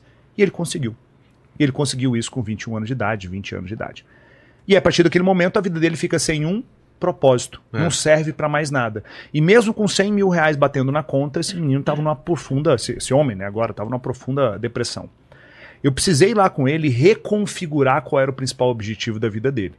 E depois de horas de conversa, entendendo a dor dele, entendendo o vazio que existia dentro dele, que não ia ser preenchido com, com dinheiro, só ia ser preenchido com serviço, ele definiu que o propósito da vida dele agora era enriquecer o maior número de famílias possível. Aí a gente pensa no seguinte: o novo o propósito não é 100 mil, que é um propósito atingível, é um marco, você chega lá e põe uma bandeira. Ele definiu que o propósito da vida dele agora é um propósito que ele é infinito. Quando é, quando é que ele vai chegar em enriquecer a maior quantidade de famílias possível? Quando que ele vai chegar nisso? Nunca, porque não dá nem pra medir esse troço. É. Último Então é, é como se fosse o seguinte: ele vai subir uma montanha pro resto da vida que essa montanha não tem um cume. Essa montanha não tem um pico. Aí talvez a pessoa pergunte, mas não faz o menor sentido. Por que, que eu vou subir uma montanha a vida inteira se essa montanha não tem um pico? Porque o objetivo final é desenvolver virtudes. O objetivo final é servir. As pessoas acham que o objetivo final da vida é ter prazer. Por isso que a sociedade está completamente fodida como está. Porque é uma sociedade hedonista, uma sociedade que vive baseada em prazer. Eu preciso ter prazer agora. Eu não estou feliz, eu quero transar com alguém. Eu não estou feliz, eu quero comer alguma coisa é, no iFood. Eu não estou feliz, eu vou ver uma pornografia. Eu não estou feliz, eu preciso ver uma série nova para poder desaluviar minha cabeça porque eu não estou feliz. E busca felicidade nesses elementos. Quando o processo precisa ser, eu preciso bus- buscar intencionalmente aquilo que é difícil, eu preciso buscar intencionalmente aquilo que vai gerar algum nível de dor na minha vida para que lá eu desenvolva as virtudes que me faltam. Por que, que a coisa é dolorosa para a pessoa? Porque ela é pequena e fraca. Por exemplo, tem coisas que aconteceram 10, 15 anos atrás na sua vida que te deixaram desestruturado. Quando essa mesma coisa acontecesse hoje na sua vida, você fala assim: "Pff, olha isso aí acontecendo de novo. Não é que aquela. O problema não é a coisa em si, é o seu tamanho perto daquela coisa, porque você desenvolveu carcaça, virtude, força. Então, aquilo que você tropeçou e caiu lá atrás virou hoje em dia uma pedrinha. Não é porque o objeto em si diminuiu ou aumentou, foi você que cresceu muito. Só que isso só acontece, só acontece se eu busco desenvolver virtudes ao longo da minha vida. Só acontece quando eu me concentro em servir outras pessoas. Isso é chave de riqueza, isso é chave de prosperidade. A maior parte das pessoas não querem passar por um sofrimento, a maior parte das pessoas querem um dinheiro fácil. A maior parte das pessoas, quando começa a ter algum nível de dificuldade, que é aquele momento onde o joio começa a ser separado do trigo, deixa eu ver se esse cara quer mesmo. Ah, porque eu vou fazer meu podcast dar certo. Ah, é? Então deixa eu ver se ele quer mesmo. Aí você deve ter passado por, vocês devem ter passado por muitas privações nesse tempo todo, por muitos desafios, muitos problemas e tal. E naquele momento que é o seguinte, eu quero ver se ele quer, o quanto que ele quer mesmo. E é ali que você vai mostrar que você não é preguiçoso, que você é corajoso, que você tem as virtudes e está desenvolvendo as virtudes que são necessárias dentro de você. É, então, é, esse menino saiu daquela situação, se tornou um grande líder da empresa, produz muito, porque o foco dele deixou de ser simplesmente fazer 100 mil, e sim ajudar a maior, a maior quantidade de pessoas possível. Né? Você vê qual é a chave que ele tá, o Wendel está ensinando aqui, que é crucial, principalmente para o processo depressivo, existencial, é tirando o foco da pessoa do curto prazo, porque ele, ele alcançou o objetivo e aí ele, ele, ele, ele olhou para o abismo. Ele fala, e agora? Eu bati minha meta, o que, que eu vou fazer? Se você falar assim, ah, quando eu, quando eu chegar em 5 milhões de inscritos, eu vou estar no paraíso. Na hora que você bater 5 milhões, você vai ter que lidar com um abismo existencial de propósito, de significado. Né? Esse processo todo de você sacrificar o curto prazo, que é aquele objetivo que você tinha traçado, para o longo prazo, pode ser na vida próspera, de financeiro ou de relacionamento afetivo, sempre vai ser a solução. Eu sacrifico o curto prazo para o longuíssimo prazo eu alcançar um estado excelso, que é arquetipicamente o que sempre foi ensinado em todas as religiões, você buscar a santidade ou a sabedoria. A busca pela santidade e sabedoria, ela engloba todas essas características. E é exatamente por isso que a religião, tem muita gente que fala que é, uma, é o ópio do povo, mas na verdade é a panaceia do povo. É um, é, um, é um remédio. Porque quando a pessoa entende verdadeiramente, não é religião, mas espiritualidade, é como eu vivo. Em vez de eu ceder ao prazer hedonista, eu busco um caminho verdadeiramente estoico de virtude, eu vou desenvolver virtude no longo prazo, vai trazer significado para minha vida, tem porque que eu levantar hoje. E por que, que eu vou dormir? E por que, que eu vou descansar? E vou levantar amanhã e vou batalhar de novo? Até meu último dia de vida, eu vou ter significado. O caminho da santidade, então, é o arquétipo máximo de você viver uma vida feliz. A santidade é, é uma vida de provação. A sabedoria é uma vida de provação. Só que ela é uma vida também de máxima felicidade, que não tem a ver com sentimento. As pessoas confundem ser feliz com. Ah, mas eu tô triste, então eu não tô feliz. Não, você pode ser feliz estando triste temporariamente é que a maneira como você lida com a tristeza sendo uma pessoa feliz, porque você decidiu ser feliz, é totalmente diferente de uma pessoa que tá triste e se identifica com a tristeza. É totalmente diferente. A pessoa feliz, ela vai falar assim, tá, eu tô triste agora, então eu vou adequar o meu plano de ação diário, meu plano da semana, porque eu vou respeitar essa tristeza, eu vou acolher essa tristeza e eu vou lidar com ela, porque ela é, é algo que está presente em mim agora. E eu sei que no momento que eu conseguir neutralizar essa tristeza com, com excelência, ela vai embora e vai ficar o que eu sou, que é felicidade, porque foi o que eu decidi fazer. Eu viver em propósito, que tem totalmente a ver com o que o Endo está falando. Quando você faz isso, você resolve 99% dos seus problemas. E aí a prosperidade é uma das bênçãos, um dos frutos que acontece nessa tomada de decisão. Por isso que você tem a igreja falando há milênios, trilhe o caminho da santidade. No Oriente é a mesma coisa, busque Deus acima de todas as coisas né? É, entenda o que é nirvana, que é o caminho do negativo. Mas todos eles estão ensinando a mesma coisa, que é o quê? Você desenvolver virtudes como modus operandi de viver. A meta é o céu, a outra meta é a santidade. Exato. Perfeito. Não é, não? é exatamente isso. E a gente está no final do ano. Por que que final do ano tem esse sentimento de tristeza, de felicidade, de avaliação do, do que foi o ano, é, as pessoas se projetam para o ano que vem. Por que, que é tão importante no final do ano parar para pensar e, e, e, ver o que está acontecendo com a é, acho que, vida? Acho que as, as, os ciclos eles têm um simbolismo muito importante. Né? Tudo acontece em ciclos. E as pessoas não conseguem entender isso. Né? A, a mulher tem o ciclo menstrual. Existem as quatro estações do ano que se repetem né, periodicamente. Existem os ciclos lunares. Tudo funciona em ciclo. E aí, simbolicamente, os, existem ciclos ao longo do ano. Existe o ciclo de um dia que se fecha. E um ritual que eu adoro fazer e recomendo que as pessoas façam é o exame de consciência todo final de dia. Então, como é que eu quero ter um ano incrível se eu não faço um exame de consciência todo dia de noite quando eu sento na beirada da minha cama? Tem um momento que eu sento na beirada da minha cama, eu trago a água para Karina, eu fecho a casa, eu vou lá e vejo se os cachorros estão bem, fecho a casa, checo tudo, alarme e tal, não sei o quê, trago água para mim, para Karina, no que eu coloco a água no meu criado, eu paro fecho os meus olhos, é que eles são aqueles dois minutos para poder parar e pensar, cara, como foi meu dia hoje? O que, que eu deixei de fazer? O que, que eu deveria ter feito? Do que, que eu fugi hoje? O que, eu me acovardei? O que, que eu enfrentei?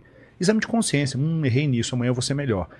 Pensa só um processo como esse que você todo dia você se torna 1% melhor. Né? É, é, é, é um processo de transformação gigantesco e demora dois minutos todos os dias. Exame de consciência na hora de dormir. Pequeno ritual. Bota um celular, um despertador no celular para lembrar disso, 11 horas da noite quando você for dormir, alguma coisa assim. Agora, é o fechamento de um ciclo. E isso se torna mais poderoso, digamos assim, quando é o fechamento de um ciclo anual. E a pessoa olha e fala: Cara, eu vou viver talvez 90 anos. Um desses, no, um desses 90 anos acabou de acabar. E a pessoa fica reflexiva: o que, que eu fiz? E aí a pessoa enfrenta a miséria dela. Ela descobre, por exemplo, que se ela definiu metas, a minoria dos brasileiros definem metas, e dos que definem metas, estatisticamente, somente 8% deles conseguem atingir as metas que definiram no começo do ano. 8 fucking por cento. 8, 8. A maioria, 92%, não chegam nem perto disso. E aí 92% das pessoas ficam desesperadas no final do ano, ficam com a sensação de que correram em torno do rabo, que não atingiram, que foram medíocres em relação à saúde, que não prosperaram, que não conseguiram dar atenção para os filhos. E aí é, é um processo terrível, as pessoas começam a se culpar monstruosamente. Aí elas entram no próximo ano fazendo o que de diferente? Nada. Isso é maravilhoso. Ela entra e fala: Não, agora eu vou pular ondinha, vou jogar sal para trás, semente de romã, a porra toda, e ela entra. E o que, que ela vai mudar de fato na estrutura de vida dela? Absolutamente nada, mas ela continua, continua colocando lá. Eu vou ler 12 livros porque eu vi que o Joel J lê 70 livros por ano, eu vou ler 12. Amigo, quantos livros você leu ano passado? Eu não li nenhum. Então bota um livro para você ler, não bota 12. bota um livro, coloca uma página por dia. Você vai ler um livro ao longo do ano, isso é maravilhoso, né? Um é maior do que zero, mas o cara quer sair de zero e ele quer ir para 100 por hora. Nunca serão. Ah, eu vou, eu vou fazer atividade física todo santo dia. Quantos dias você foi na, na academia ano passado? Eu fui três dias. Eu fui 12 dias. Amigo, então coloca duas vezes por semana. Um é maior do que zero. Um é maior do que zero. As pessoas não conseguem entender isso. Elas continuam na alucinação de definir metas gigantescas, definir um monte de metas. Tecnicamente, ninguém deveria ter mais do que cinco grandes metas ao longo do ano. Porque, eh, tecnicamente, é o seguinte: quanto mais coisas você tem para gerenciar, menos você cuida de todas elas. Imagina que você tem, sei lá, 150 plantinhas para poder colocar água e você só tem a sua mangueira que nem sai muita água. Você vai ter que dar uma gotinha em cada planta. A tendência é que todas elas morram. Agora, imagina se você tem cinco ou seis plantas, todas elas estão no seu raio de, de visão e a sua água, a água é a sua atenção, é o seu tempo, vai conseguir regar todas essas plantas, né? Mas a pessoa não aprende. Ela começa um próximo ano da mesma forma, definindo 25 metas, fazendo promessas vazias. E aí eu falo, o que vai mudar de fato? Ah, eu tenho fé, eu tenho esperança, eu tenho, eu vou, vai, desse ano vai dar certo, uhum. né? Então as pessoas ficam, fica, ela fica reflexiva porque é um, um período importante, né? Está se fechando um ciclo é, complementando ao que o Wendel está falando, por que, que o final do ano ele, ele, ele parece ser muito importante? Porque também o final do ano e começo do ano é uma data consensual. Não existe para a natureza, para o sol. Pergunta para o sol, quando é que o ano termina? Para o sol não existe, para uma árvore não existe, para o cachorro não existe final de ano. Mas para o ser humano existe porque a gente está contando o tempo. Então, dentro da régua do tempo que a gente está contando, ah, mais uma volta. Ah, mais uma volta. Ah, mais uma volta. Isso dá uma percepção que o ser humano tem que nenhum outro ser tem, que é a percepção dos ciclos. E na hora, toda vez que você se vê no término de um ciclo, você tem que fazer o processo que eu falei no nosso primeiro episódio lá do Memento Mori, que você precisa entender que o término do ciclo tem que lidar com o luto. E aí eu tenho que fazer uma recapitulação, que é o que você faz todo dia, eu faço isso também, onde o que, que eu fiz de certo, o que, que eu fiz de errado nesse dia que morreu. Eu não consigo reviver o mesmo dia de novo. Na hora que eu me confronto com o abismo da morte, com o luto, e eu lido com isso, eu saio mais forte do outro lado no próximo ciclo. O que a maioria das pessoas faz, elas vivem de maneira inconsciente, nunca refletindo no ciclo que passou, ela não tem nada para mudar. Então ela tá vivendo um ciclo, termina um, começa outro, termina um, começa outro, e isso normalmente acontece, voltando com o outro episódio que a gente falou, depois que a gente passa pela crise da meia-idade, a tendência é a gente começar a fazer isso mais. Por quê? Porque agora você tem consciência da sua mortalidade. Você lembra qual a resposta que você me deu? Quando que você é, passa pela crise da meia-idade? Quando você sabe que você tem menos tempo sim, sim. do que o que você viveu. Então, nesse momento que você tem clareza que você tem menos dias, provavelmente, do que os dias que você já viveu, você fala assim, cara, eu não posso gastar meus dias mais com besteira. Eu vou ficar gastando meus dias com hedonismo. Ah, hoje eu vi Netflix, amanhã eu vi Netflix, depois de amanhã Netflix, álcool, sexo. O que, que eu vou fazer amanhã? Ah, vou fazer mais um mês. Você fala, cara, não tô indo a lugar nenhum. Na hora que eu confronto esse abismo de o que eu tô fazendo não tem substância, não tá me agregando em nada. Normalmente a pessoa tem que lidar com o processo de luto e, e depressão.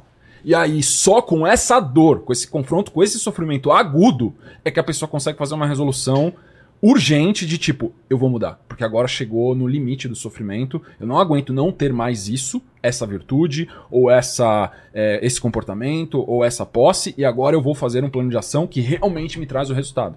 E aí, a partir daquele nível de sofrimento, porque o nível de sofrimento da pessoa, para ela mudar, isso é uma coisa que a gente observa na filosofia estoica, isso é muito falado. Para que você mude um comportamento viciado, tem um desejo no comportamento viciado. O vício é alimentado pelo desejo, certo? A motivação tem que ser maior do que o desejo. E a motivação é o nível de sofrimento. Isso significa que o sofrimento que eu sinto por não ter o resultado tem que ser maior do que o desejo pelo vício.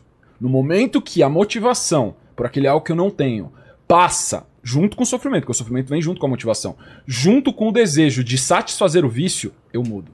Antes, a maioria das pessoas, ela fica o tempo inteiro aqui, ó. A motivação nunca bate o desejo do vício. Então ela sempre vai tender na própria neuroplasticidade. O cérebro dela vai escolher o vício. E ela cria uma justificativa, algum, alguma mentalização, algum placebo para justificar porque que ela faz o que ela faz. Ela tá sempre criando desculpas para ela mesma. E não tem desculpa melhor do que o culpabilizar um agente terceiro externo. Principalmente se for um agente terceiro externo coletivizado e abstrato. Então a gente tem. É, cara, eu bato muito de frente com isso. Por quê? Porque quando você tem ideólogos, filósofos, teólogos dando para a pessoa um veneno e falando aqui, aqui tá a solução de todos os problemas sociais, sendo que aquilo na verdade é um veneno na alma dela. Porque ela consegue dar desculpa para qualquer coisa numa mentalidade coletivista. Isso para mim, cara, é o anticristo. Isso é o anticristo. Por quê? Porque o que Cristo ensinou é a sua individuação, a sua, a sua salvação é individual. É como você levanta todo dia e você desenvolve virtudes e como você melhor utiliza o seu dia, que está lá no Pai Nosso, e o que você extrai disso e como você perdoa as pessoas que te magoaram e como você perdoa os outros.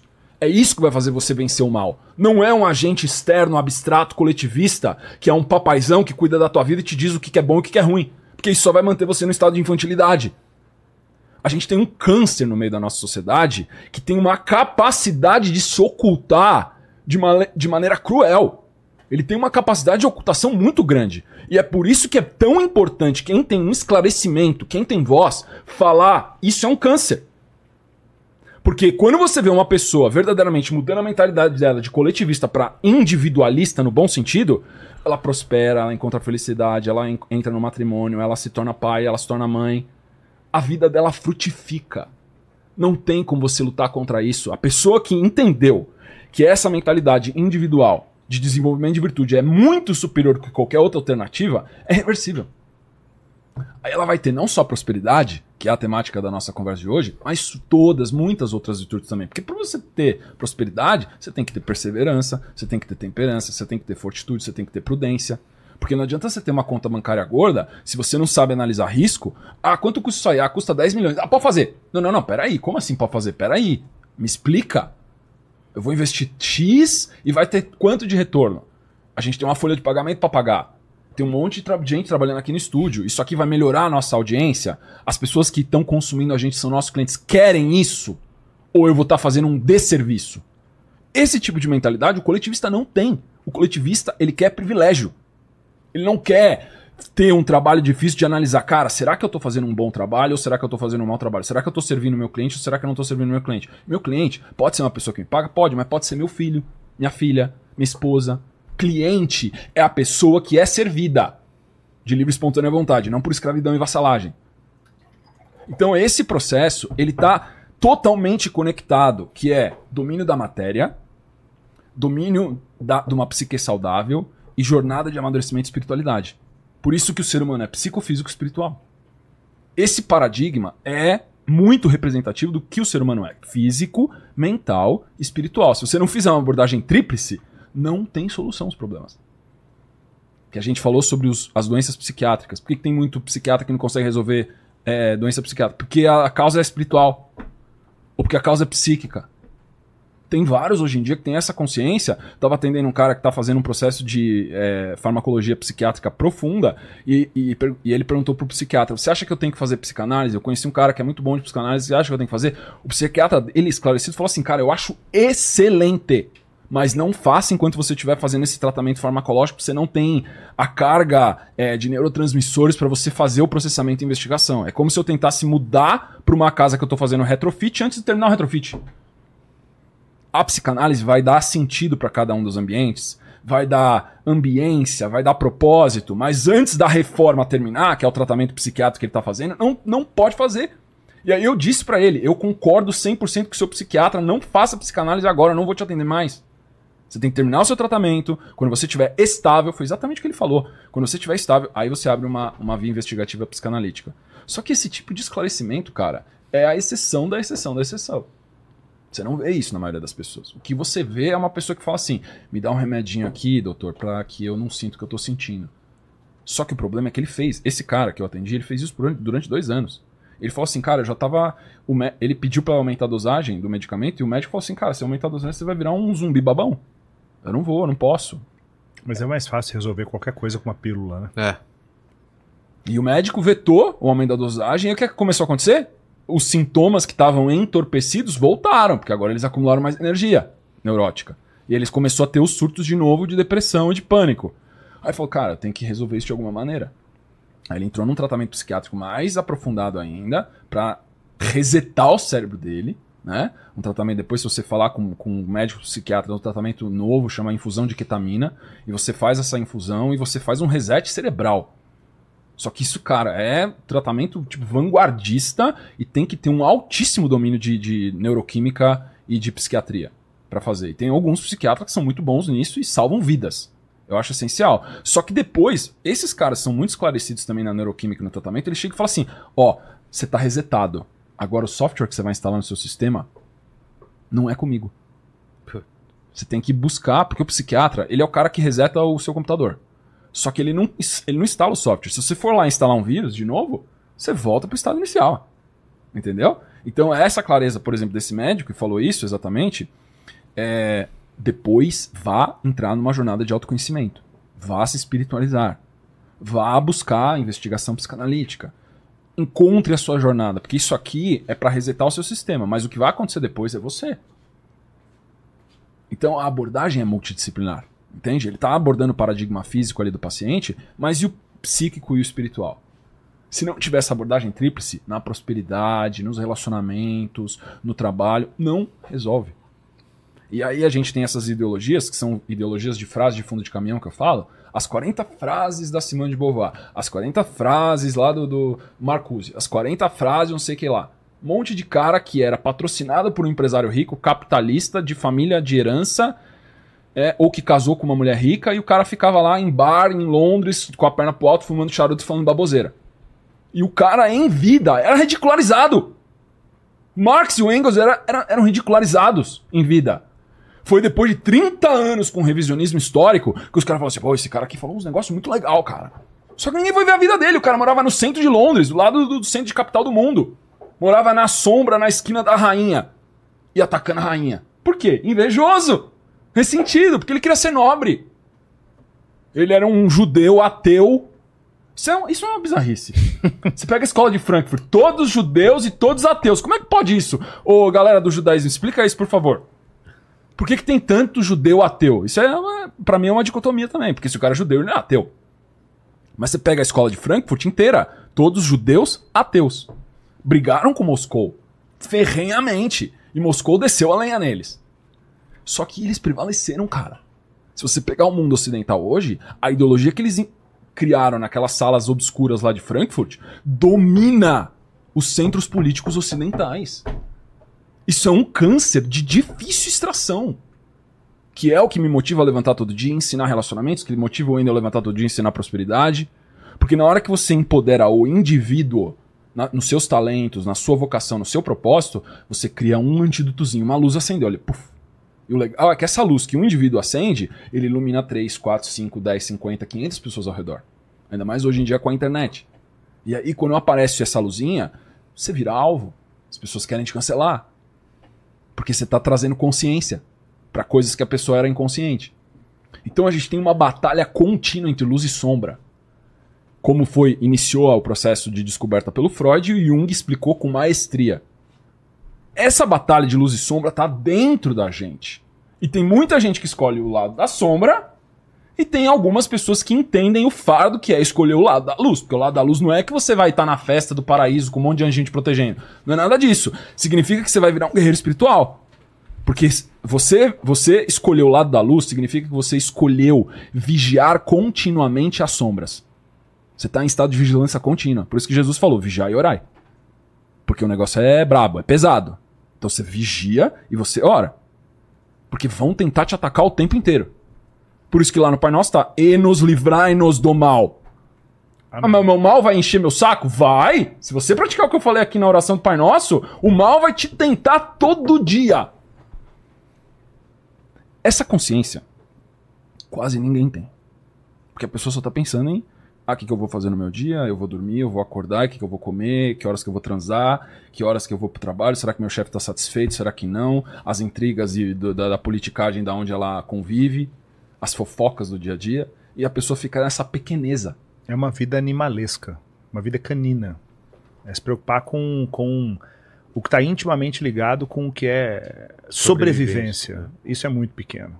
E isso não sustenta. E quando a pessoa até enriquece, quantas, quantas pessoas que eu conheço que são milionários, que são que têm carros incríveis, que viajam para lugares incríveis e tem um vazio brutal nas suas almas, né? Mas esse processo pode começar a ser corrigido definindo o que vai ser o ano novo para essas pessoas. E aí, como se define? Ó, oh, como é que a gente, que, que, que eu sugiro que as pessoas façam quando for começar o ano novo, né? Primeira coisa, você tem que sentar e fazer um exame de consciência de como foi esse ano. Você tem que ser brutalmente sincero com você. Eu estudei quatro vezes com o Tony Robbins nos Estados Unidos, é um cara que transformou minha vida. E o Tony tem uma frase que é o seguinte: você precisa se casar com a verdade. Se você não se casar com a verdade, você continua contando histórias mentirosas para você. Você continua contando histórias mentirosas de que você se empenhou realmente para poder melhorar seu casamento esse ano. Será que se empenhou? Você se empenhou tem realmente? Tem que ser verdadeiro contigo, não adianta ficar se enganando. E é da coisa que é mais difícil, porque você tem que ser humilde para poder fazer isso. E normalmente a arrogância e a soberba vem porque você começa a dar desculpas, você começa a colocar a culpa na sua esposa, ou no seu marido, ou na falta de tempo, ou nos seus filhos, ou seja lá o que for. Então, se casar com a verdade, eu vejo muitas vezes pessoas falar assim: ah, mas eu já fiz de tudo. Aí eu pego e olho nos olhos, você fez de tudo. Vamos lá, vamos listar o que é tudo aqui. Aí eu começo a fazer uma lista e ela, porra, o tudo é infinito. É. Aí o cara percebe, aí no quarto item o cara falou: não, não, não, esses, não aí, esses aí eu já não fiz, esse daí pra frente eu não fiz. Então ninguém nem chega perto de arranhar ou fazer tudo. Né? Então, assim, é, essa pessoa precisa fazer um exame de consciência como foi o ano e que se casar com a verdade. Né? A partir disso, o passo número um é essa pessoa ter uma visão poderosa de futuro.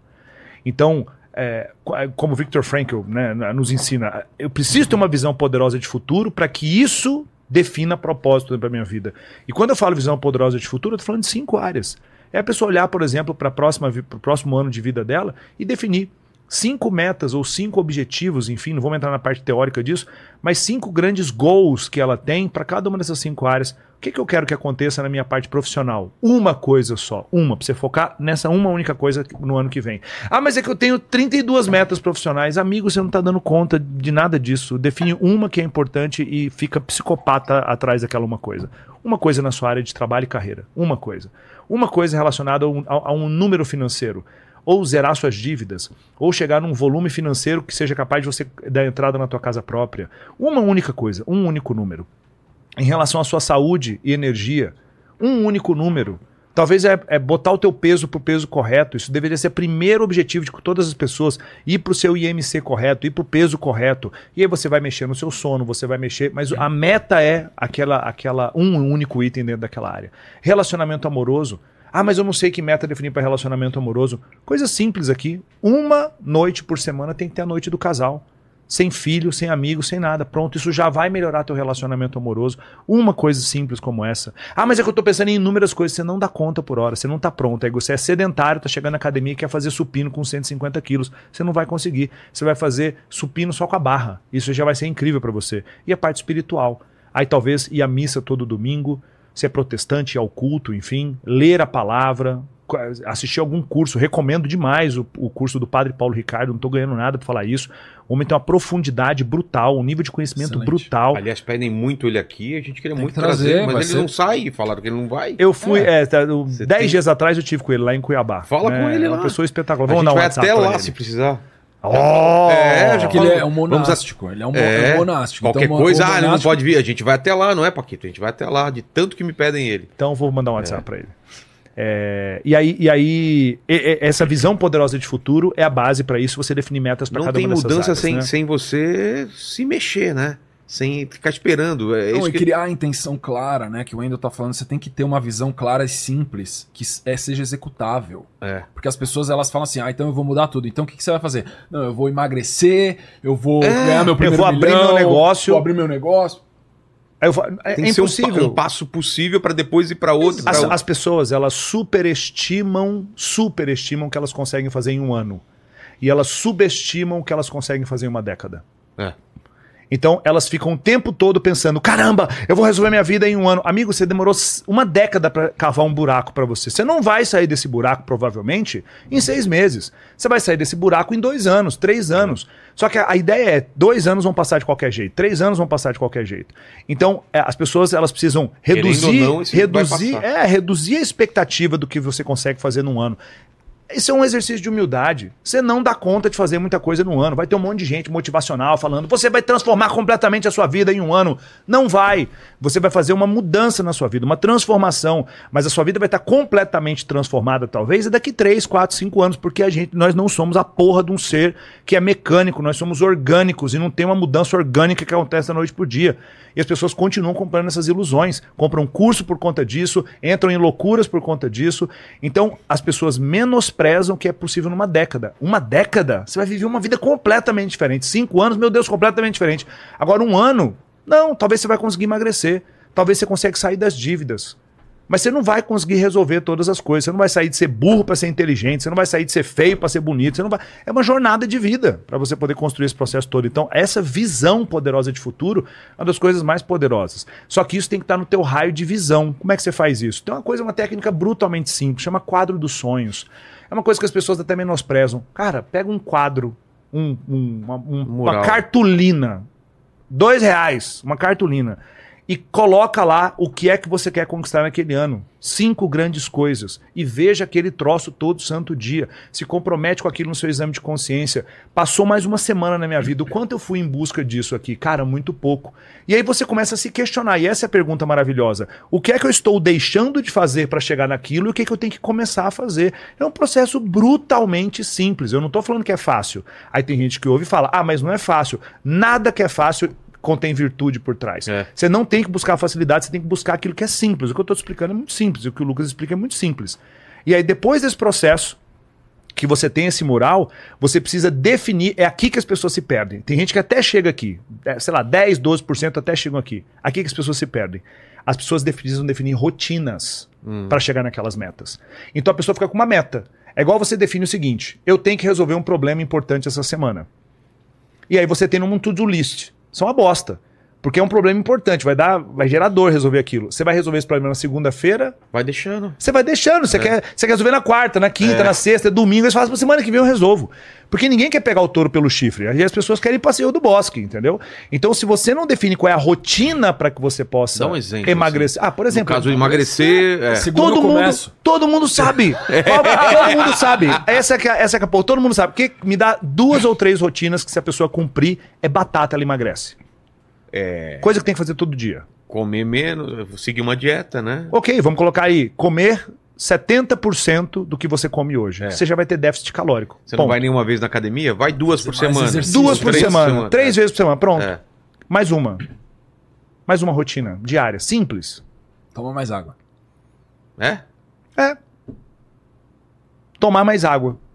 Ou dormir pelo menos 7 horas de sono por noite. Acabou. É só isso. Aí, se eu fizer essas três coisas todo santo dia, ou vamos lá, se você fizer isso durante 80% dos dias, você pode errar 20, não tem problema. Isso aqui não é uma maratona, é uma corrida, não é uma, uma corrida de 100 metros, isso aqui é uma maratona. Você pode errar 20%, né? Mas vai você focar na- manteve o foco. Manteve aquilo ali fazendo aquilo. Aí você dá check todo dia naquela parada e pronto. É, é uma questão de tempo, você vai estar com um corpo muito maior. E aí, tem- e aí você faz isso. Na hora de comer, você come menos, sai da mesa com aquela situação de, cara, não tô empanturrado. Nunca sai da mesa empanturrado. Sai com aquela sensação, eu comeria 30% a mais. Se você sai com essa sensação, eu saí hoje do almoço assim, eu comeria 30% É, a mais. assim também. E pronto. Você está tá fazendo outra, outras rotinas. O que, que eu tenho que fazer em relação a dinheiro? O que, que eu tenho que fazer em relação à minha família?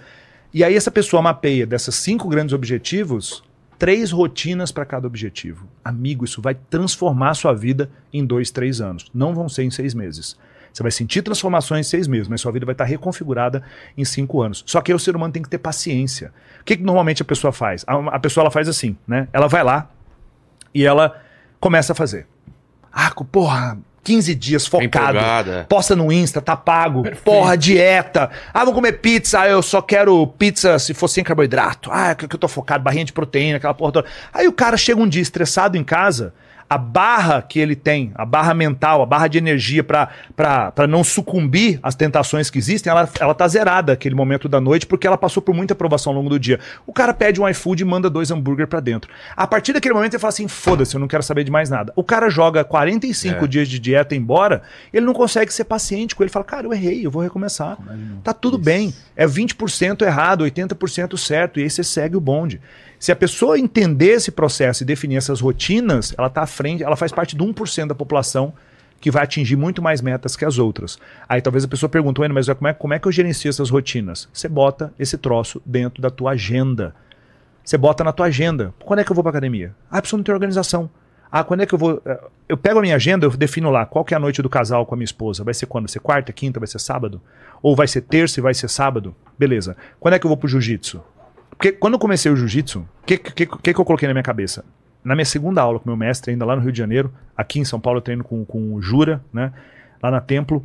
Eu falei pro meu mestre, eu falei, mestre, quanto tempo, se eu for regular, três vezes por semana, tá? Regular. Em quanto tempo eu chego na faixa preta e me torno um faixa preta duro realmente? Ele falou, no máximo 10 anos. Isso vai acontecer entre 8 e 10 anos. Se você aumentar a tua intensidade, mostrar, talvez você chegue em 7 anos. Falei, ótimo. Então, uma década.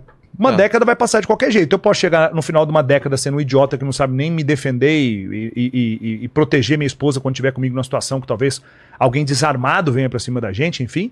Ou eu posso chegar daqui 10 anos sendo um faixa preta duro. E aí, eu só pensei, para eu chegar nessa meta, eu preciso ir três vezes por semana, pelo menos. É só isso. Ah, porque a faixa preta, não sei o quê. Ah, o ficar milionário. Ah, o emagrecer. Esquece tudo isso. Três vezes por semana. Só isso. Quando você pensa em três vezes por semana, fica muito simples. É como subir uma montanha. Eu preciso botar um pé na frente do outro. E aí essa- a- essas micro vitórias vão construindo vitórias gigantescas.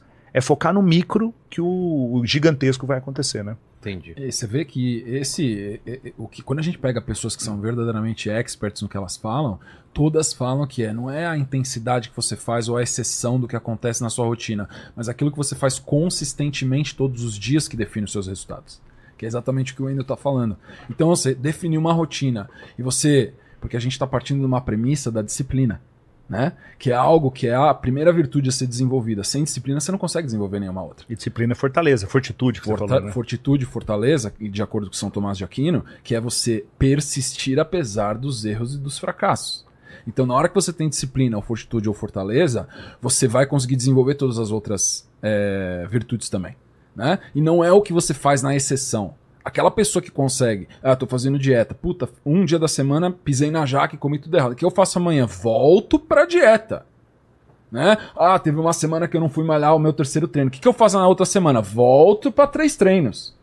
Não é o que eu fiz numa semana de exceção que conta. É o que eu faço toda semana da minha vida. Porque na hora que você olhar o ano inteiro, as 52 semanas, e você teve uma semana que você foi duas vezes, isso não conta nada. Você diluiu aquela falta de consistência que você tinha com a consistência macro do desenvolvimento do plano. Mas você tem que ter disciplina para iniciar o processo de rotina e você tem que ter uma visão altamente motivadora. Porque se você não tiver essas duas coisas, você não tem porque, você não tem como fazer hoje e você não tem por que fazer para amanhã. Então é, tem que ter a disciplina de agora e tem que ter a visão lá da frente também, senão não tem atenção de polaridades. Uhum. Você não tem o combustível para fazer agora e eu não tenho a motivação lá na frente da, da recompensa final, que para você é a faixa preta é o- algo que eu quero muito. Então isso vai fazer com que ele todas as semanas separe na agenda dele, altamente alocada, três treinos de jiu-jitsu para que ele alcance algo daqui a 10 anos. As pessoas estão disponíveis para fazer esse tipo de, de investimento em projeto com paciência? Eu falo para os meus sócios, eu só entro em projeto que eu vou ficar pelo menos 5 anos. Se eu fracassar durante 5 anos, eu tô disposto a ficar nesse projeto? Fracassando 5 anos? Se eu falar sim, eu vou fazer. Eu aumentei agora 5 para 10. então, os projetos, eles vão, têm que ter uma relevância ainda mais alta, porque agora minha, eu tenho uma atenção muito concorrida, várias coisas estão concorrendo pela minha atenção. Fica muito mais seletivo, né? Aí eu fiquei, eu tive que ficar mais seletivo, porque projeto de 5 anos estão aparecendo vários bons. Mas projeto de 10, opa, já funilei. Isso aqui eu tô disposto a fazer por 10 anos. Eu, eu entrei no jiu-jitsu, é a mesma coisa. Eu perguntei pro meu sensei, ele falou assim, ó, cara, se você for regular igual você tá sendo agora, com treinos muito intensos, em 10 anos você chega. Agora, se você der umas estiradas, se você for um cara que estudar um pouco mais os movimentos, você buscar conviver com bons lutadores e você for humilde, porque o que trava, o meu sensei falou assim, o que trava a pessoa na faixa é falta de humildade. Porque tem coisa que eu não ensino pro cara na, na azul, porque ele, ele se acha o bam, bam, bam. Aí ele tem que tomar uns amassos pra ir na roxa e falar assim, agora você tá pronto pra aprender, então agora você vai pra roxa, eu vou te ensinar isso aqui. Porque o cara, ele, ele se engrandece. Você já, já, já fez algum, algum treino de jiu-jitsu? Sou vice-campeão paulista de jiu-jitsu. Sério real, real deal isso? O que que você... Que que você... Eu tô mentindo, Não, peraí. Eu tô mentindo ou tô Ele falando fez a um verdade? poker face agora que Eu fiz um poker ele fez. face. Tô Ele mentindo. não tá mentindo. Então, eu tô falando a verdade. Tá falando a verdade. Pronto. Sou vice-campeão Mas, mas paulista. você, tá- você tem uma reticência, você tem uma vírgula aí. Você tem- parece que você Não quer. precisa. Você conta ou que é Desabafa, mais? Não desabafa. precisa. Fá, desabafa. Fala. Ele, é, ele é vice-campeão paulista de jiu-jitsu. O problema é que ele, ele competiu na categoria sênior, faixa branca e peso. Ácaro. Peso ácaro. Então tinha ele e só um adversário. E aí ele foi o vice-campeão. Só que eu fui lá Não, mas é isso. e fiquei vice. É isso. Não é? Tem Você que ir, foi. tem que ir. Eu fui. Não, é isso. Aí a pessoa fala, pá, mas Você ele tinha foi que lá. atrapalhar a minha, minha, minha, Não. minha, minha, minha barato conquista. aqui. Nossa, minha visão já fez assim, caralho, o Vilela é faixa preta brabo. Eu falei, cara. nossa, mano, eu tava falando de jiu-jitsu com um sensei. Então você já fez, já, já praticou. Já, um já. Tô, vou voltar Legal. esse ano. É, ano que vem eu quero voltar, porque já, já saí da lesão, lesão do ombro, tô, voltei a treinar e, e ano que vem eu sinto falta Posso do dar uma dica? Faz um treino antes da virada do ano. É? É. É achar alguma academia aqui Não, perto. vamos fazer junto, nós Vamos, três. eu topo. Nós três. Fechou? Fechou, Então topo, bota a topo. mão aqui, fechou. Fechou Vamos fazer mesmo, um treinão junto aqui. Antes Vamos. da virada do ano. Vamos. Tá. Mas tudo. Faixa branca, todo mundo? Não? Eu sou branca, ele E é você? roxa. Já é roxa? Beleza. Vai tomar maço. Relaxa, que você normal. vai ser amassado. A gente, a gente calibra. Mas por que que você estava perguntando do, da, da- se eu fiz arte marcial? Fiz. Não, porque ele tá falando de jiu-jitsu, Ah, tá, tá, E isso. mim, isso, e pra mim isso é um. é, não, não tá muito dentro do tema, mas pra mim isso é um, é um grande chamado pra todos os É, homens aqui. importante. É, a sociedade ela vive um apagão masculino, né? um apagão de homens virtuosos, um apagão de homens, de homens que são homens fortes em todos os aspectos. Né? O homem consegue prover, o homem consegue proteger, são duas grandes funções do homem, né? prover e proteger, e os homens eles não têm essa energia. A maioria dos homens adultos, de 30, 40 anos, nunca mediram força com outro homem. Nunca fizeram isso, não sabem como é lidar com ego, lidar com arrogância. O jiu-jitsu é maravilhoso, ele consegue te equilibrar. Se o cara é muito nervosinho, ele se ferra muito no tatame. Então ele vai, ele vai abaixar esse nervosismo Ansiedade. e vai de- definir um nível, um nível diferente pra ele. Se o cara é muito passivão, ele se ferra muito no tatame. Então o jiu-jitsu dá uma equalizada na pessoa. Puxa o que tá de mais pra menos e o que tá de menos pra mais. Isso pra mim é, uma- é um movimento de virtude maravilhoso, principalmente pros homens aí. Surgiram homens, homens. Aristóteles Vamos. falava, a justa medida é o equilíbrio entre a ausência e o excesso.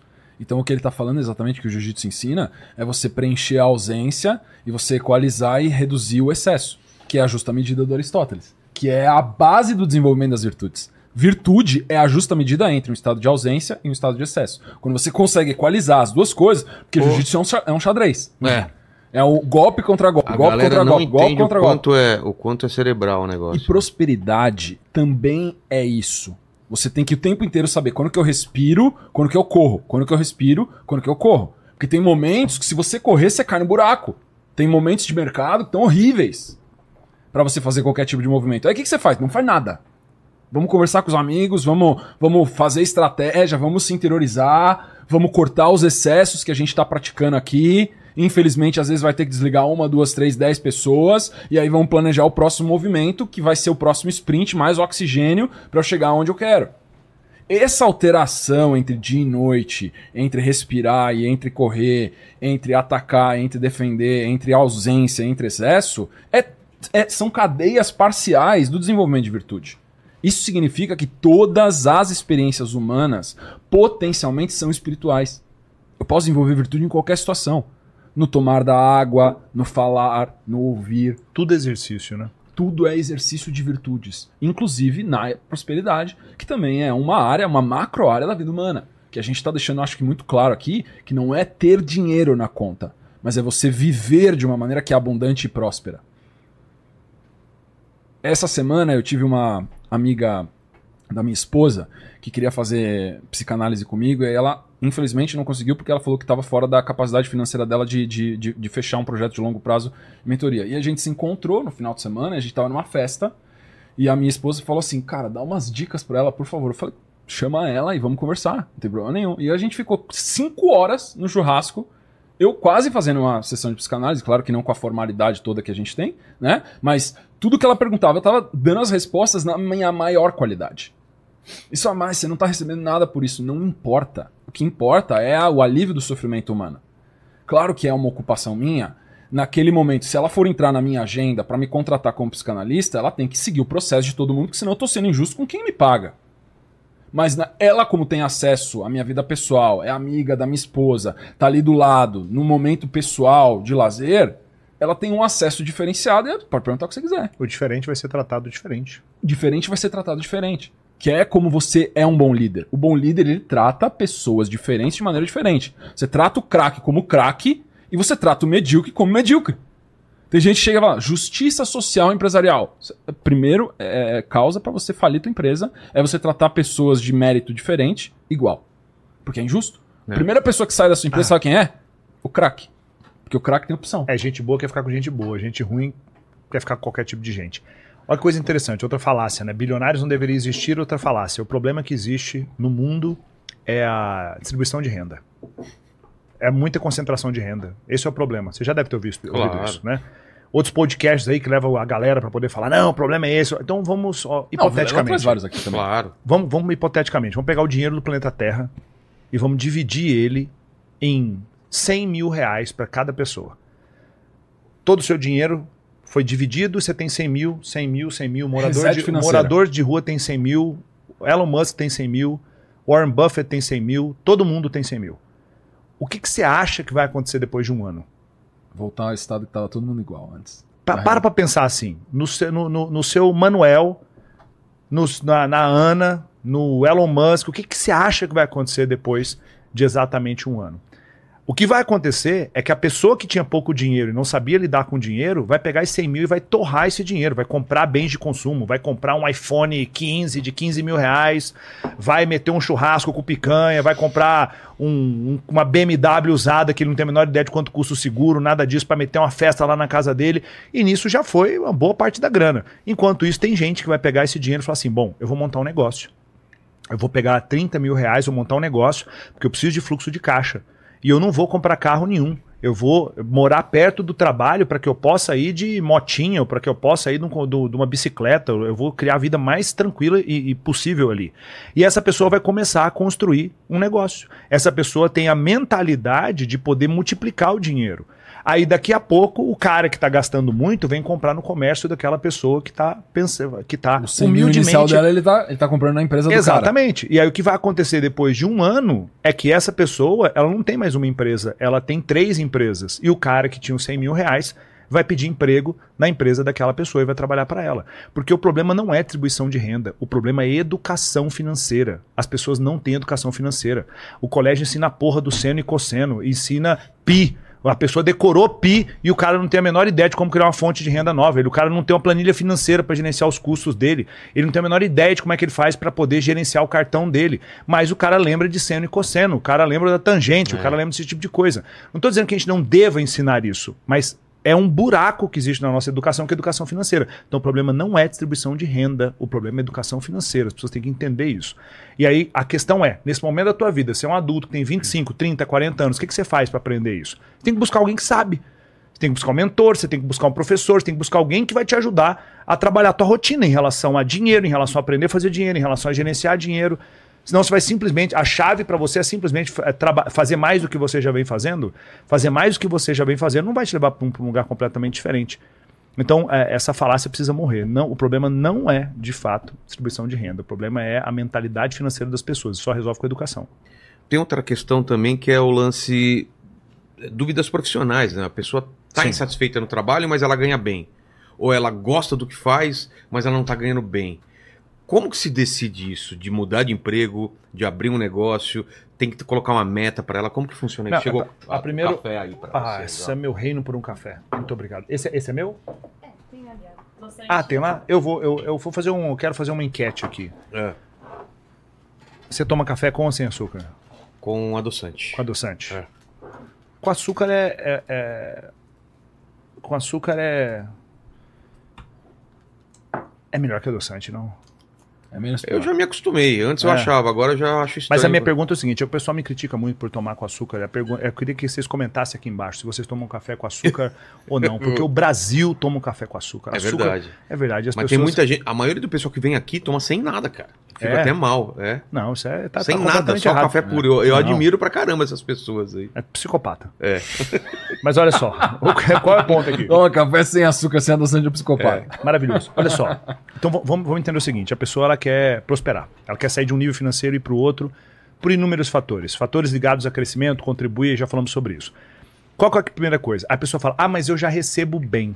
Eu faço um bom dinheiro. Aí eu pergunto: o que que é um bom dinheiro para você? Porque, segundo o IBGE, somente 1% da população faz mais de 28 mil reais por mês. Somente 1%. Mais de 93% da população faz menos de 3.500 reais. A enorme maioria do brasileiro faz mil- menos de 3.500 reais. Essa pessoa fala, nossa, mas eu já faço 5 mil. Isso já é um, um grande nível financeiro. Comparado com quem? Ah, as pessoas se comparam com seus pares. É a mesma coisa a pessoa que fala assim, ah, mas para mim, é, eu já acho que eu sou um bom ser humano. Aí eu falo, por que você acha que você é um bom ser humano? Ah, porque eu não roubo, eu não mato, eu não estupro, eu não. Aí eu falei, entendi. Então sua- a sua régua de comparação é com ladrões, estupradores, delinquentes. É isso. Por que você não se compara com Madre Teresa de Calcutá, São Tomás de Aquino, Jesus Cristo? Aí você vai calcular o quanto que você realmente é um ser humano bom ou não. A barra de comparação é sempre a mais baixa possível, a pior possível, né? E aí essa pessoa diz: Ah, mas eu já faço um bom dinheiro. O que, que eu costumo dizer? Quem está contente com migalhas nunca vai provar um banquete. Quem está contente com migalhas nunca vai provar um banquete. Então por que, que você se acostumou a fazer 3 mil reais por mês? Por que, que você não começa a fazer uma seguinte pergunta, que é uma pergunta para todo mundo? E não interessa se você faz 3 mil reais por mês, 10 mil, 20 mil reais por mês. Como eu faço para fazer o dobro de dinheiro que eu faço hoje? E não interessa qual é o nível financeiro.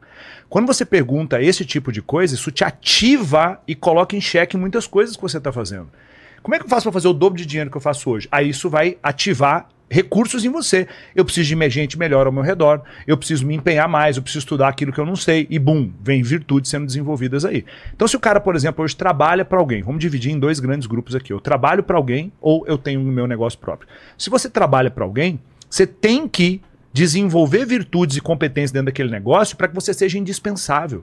Quem são as pessoas que fazem mais dinheiro do- dentro de uma empresa? Por que, que tem gente que recebe 2 mil reais e tem gente que recebe 25 mil reais na mesma empresa? Porque o de 25 é muito mais indispensável, ele é muito mais raro e por isso ele é remunerado de um jeito diferente.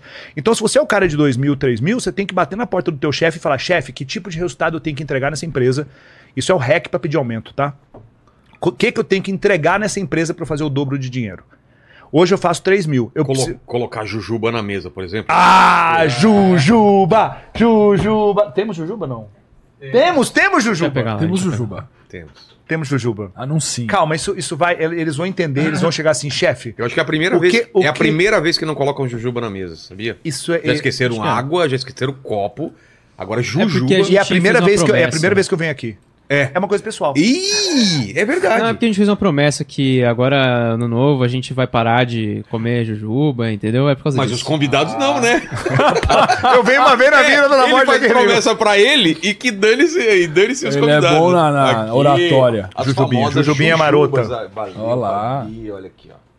Até fica mais bonito. E essas cenário. nem o, o Paquito nem mastigou, então, porque ele falou que parou de comer, né? E tem, tem jujuba que sofre, sofre preconceito, né? Tem jujuba que A ninguém verde, come. por exemplo, A eu não verde é, não é? Tem, É. tem esse rolê. Não, mas tem gente que gosta da verde aqui. Meu filho, por exemplo, pega só a verdinha. É o pessoal que Sempre toma café compensa. sem açúcar, eles são errados. É, o mesmo tipo de gente.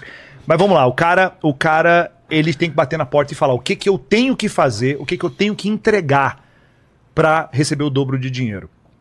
Se a empresa disser não tem nada que você possa fazer para fazer o dobro de dinheiro, você cria o teu plano para vazar e ir embora daquela empresa. Porque aquela empresa nem tá te gerando tanto conhecimento assim e nem tá te gerando possibilidade de crescimento financeiro. Vale a pena trabalhar para alguém, carteira assinada e tudo, se você estiver aprendendo muito, porque conhecimento vale muito mais do que dinheiro. É. E aí, beleza, eu tô ali, tô passando por esse lugar aqui, tô recebendo 2, 3 mil, mas tô aprendendo coisa que vale mais do que 10, 15 mil por mês. Maravilhoso, vou ficar aqui. Até o ponto que eu possa estar pronto para ir para uma jornada. Crescer dentro da empresa, crescer fora ou abrir meu próprio negócio. Esse é o ponto. Aí muita gente fica preso. Ah, mas eu fiquei aqui, eu sou tão grato, o chefe lá me emprestou mil reais para arrumar o dente do meu filho. Como é que eu posso sair e deixar ele na mão? Meu amigo, anota uma coisa: não existe dívida. Não tem dívida. Você trabalhou para alguém, você botou dinheiro no bolso daquele cara. Nenhum dos meus funcionários, os meus 160 funcionários, tem dívida comigo. Qualquer um deles estão livres para poder ir embora. Qualquer um deles. E já tem gente lá na empresa que eu já ajudei com 20, 30 mil reais, porque estava com dificuldades, passando por questões ali. Não tem dívida nenhuma. Eu quero que as pessoas cresçam. Ou ele vai crescer dentro da empresa comigo, ao ponto de se tornar sócio meu dentro da empresa, ou eu quero que ele aprenda, vá para o mercado e cresça lá. Então, só que o, o- colaborador tem que ter essa, essa manha de bater na porta e, e aí ter o culhão de falar o que, que eu tenho que entregar para poder fazer o dobro. Se o chefe, se o líder é um bom chefe, é um bom dono de empresa, vai falar, cara, você tem que entregar isso. E aí você vai ficar louco igual o Batman pra você poder entregar aquela parada para que você possa ser, receber esse, esse segundo nível esse, é, de, de ganhos. Esse é um ponto. Agora, um outro erro brutal que existe. As pessoas colocam todas as jujubas na mesma cesta, ou seja, todos os ovos na mesma cesta. O cara tem uma única fonte de renda. Quando a gente analisa a história de quem enriqueceu, essas pessoas elas têm pelo menos três fontes de renda diferentes. Por conta do princípio de não colocar todos os ovos na mesma cesta. O que, que significa isso? Ah, a cesta caiu, quebra todos os ovos. Você não pode ter toda a sua fonte de renda vindo de um lugar só. Aí a pessoa fala assim: ah, não, eu tô aqui na carteira assinada, é seguro. Você não tem a menor ideia se a empresa tá com bom fluxo de caixa, se o cara tá queimando dinheiro pra caramba, o dono da empresa. Você não sabe se aquela porra vai quebrar. E aí você confia a segurança financeira da sua família em algo que você não tem o menor controle. Só existem duas seguranças reais: a segurança em Deus e a segurança na sua competência. Acabou. Só tem duas seguranças reais: a segurança em Deus e na sua competência. Então você tem que se tornar tão competente ao ponto que você seja capaz de fazer dinheiro em qualquer circunstância. Aí a pessoa até fala assim: ah, Wender, mas é, você fala isso porque é muito fácil para você. Ah, porque você já é conhecido e tal. Vamos lá, vamos pensar. Tira todos os seus seguidores, tira todos os meus seguidores, zera minha conta bancária, apaga, sabe aquele negócio do Men Homem de Preto? Men in Black, apaga o nome Wendel Carvalho da cabeça das pessoas. Se tirar todos os seguidores, todo o dinheiro, tudo que eu tenho, e só me deixar com o meu conhecimento, eu tenho certeza absoluta que eu faço o meu primeiro milhão de novo em menos de seis meses. Tenho certeza absoluta. Porque ninguém pode tirar isso. Ninguém pode tirar o conhecimento. Então a pessoa precisa se desenvolver para que ela se torne mais valiosa para a empresa. Mas o, a mote- o- o- motor disso, a energia motriz, tem que ser se bater na porta do chefe e falar que tipo de entrega eu tenho que fazer para poder valer o dobro aqui dentro. E aí, nessa jornada, construir, é, inclusive, no seu tempo livre, outras fontes de renda. Meu amigo, aí entra a internet. Eu acho um absurdo a pessoa ter um celular e usar essa, esse troço aqui somente para perder tempo. Isso aqui, é uma isso aqui é uma máquina de fazer dinheiro. Isso é um milagre.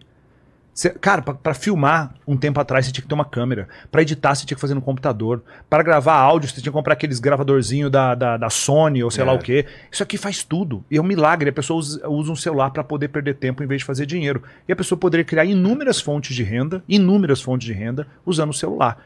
De- trabalhando de casa, no tempo livre dela. Né? Então, é- acho que é, é um é um lugar que as pessoas não estão olhando ainda para isso. Então, esteja dentro do negócio, cresça ali dentro. Busca crescer ali dentro. Não fique num lugar que você não tem espaço para crescer, ou intelectualmente, ou em nível de cargo, ou em relação à financeira. E aí, desenvolva outras fontes de renda, porque provavelmente isso que é o seu plano B agora, logo em breve pode se tornar o teu, o teu plano A. Só que se você, se o seu plano A é o lugar onde você não se desenvolve, nem faz dinheiro, você está perdido. Né?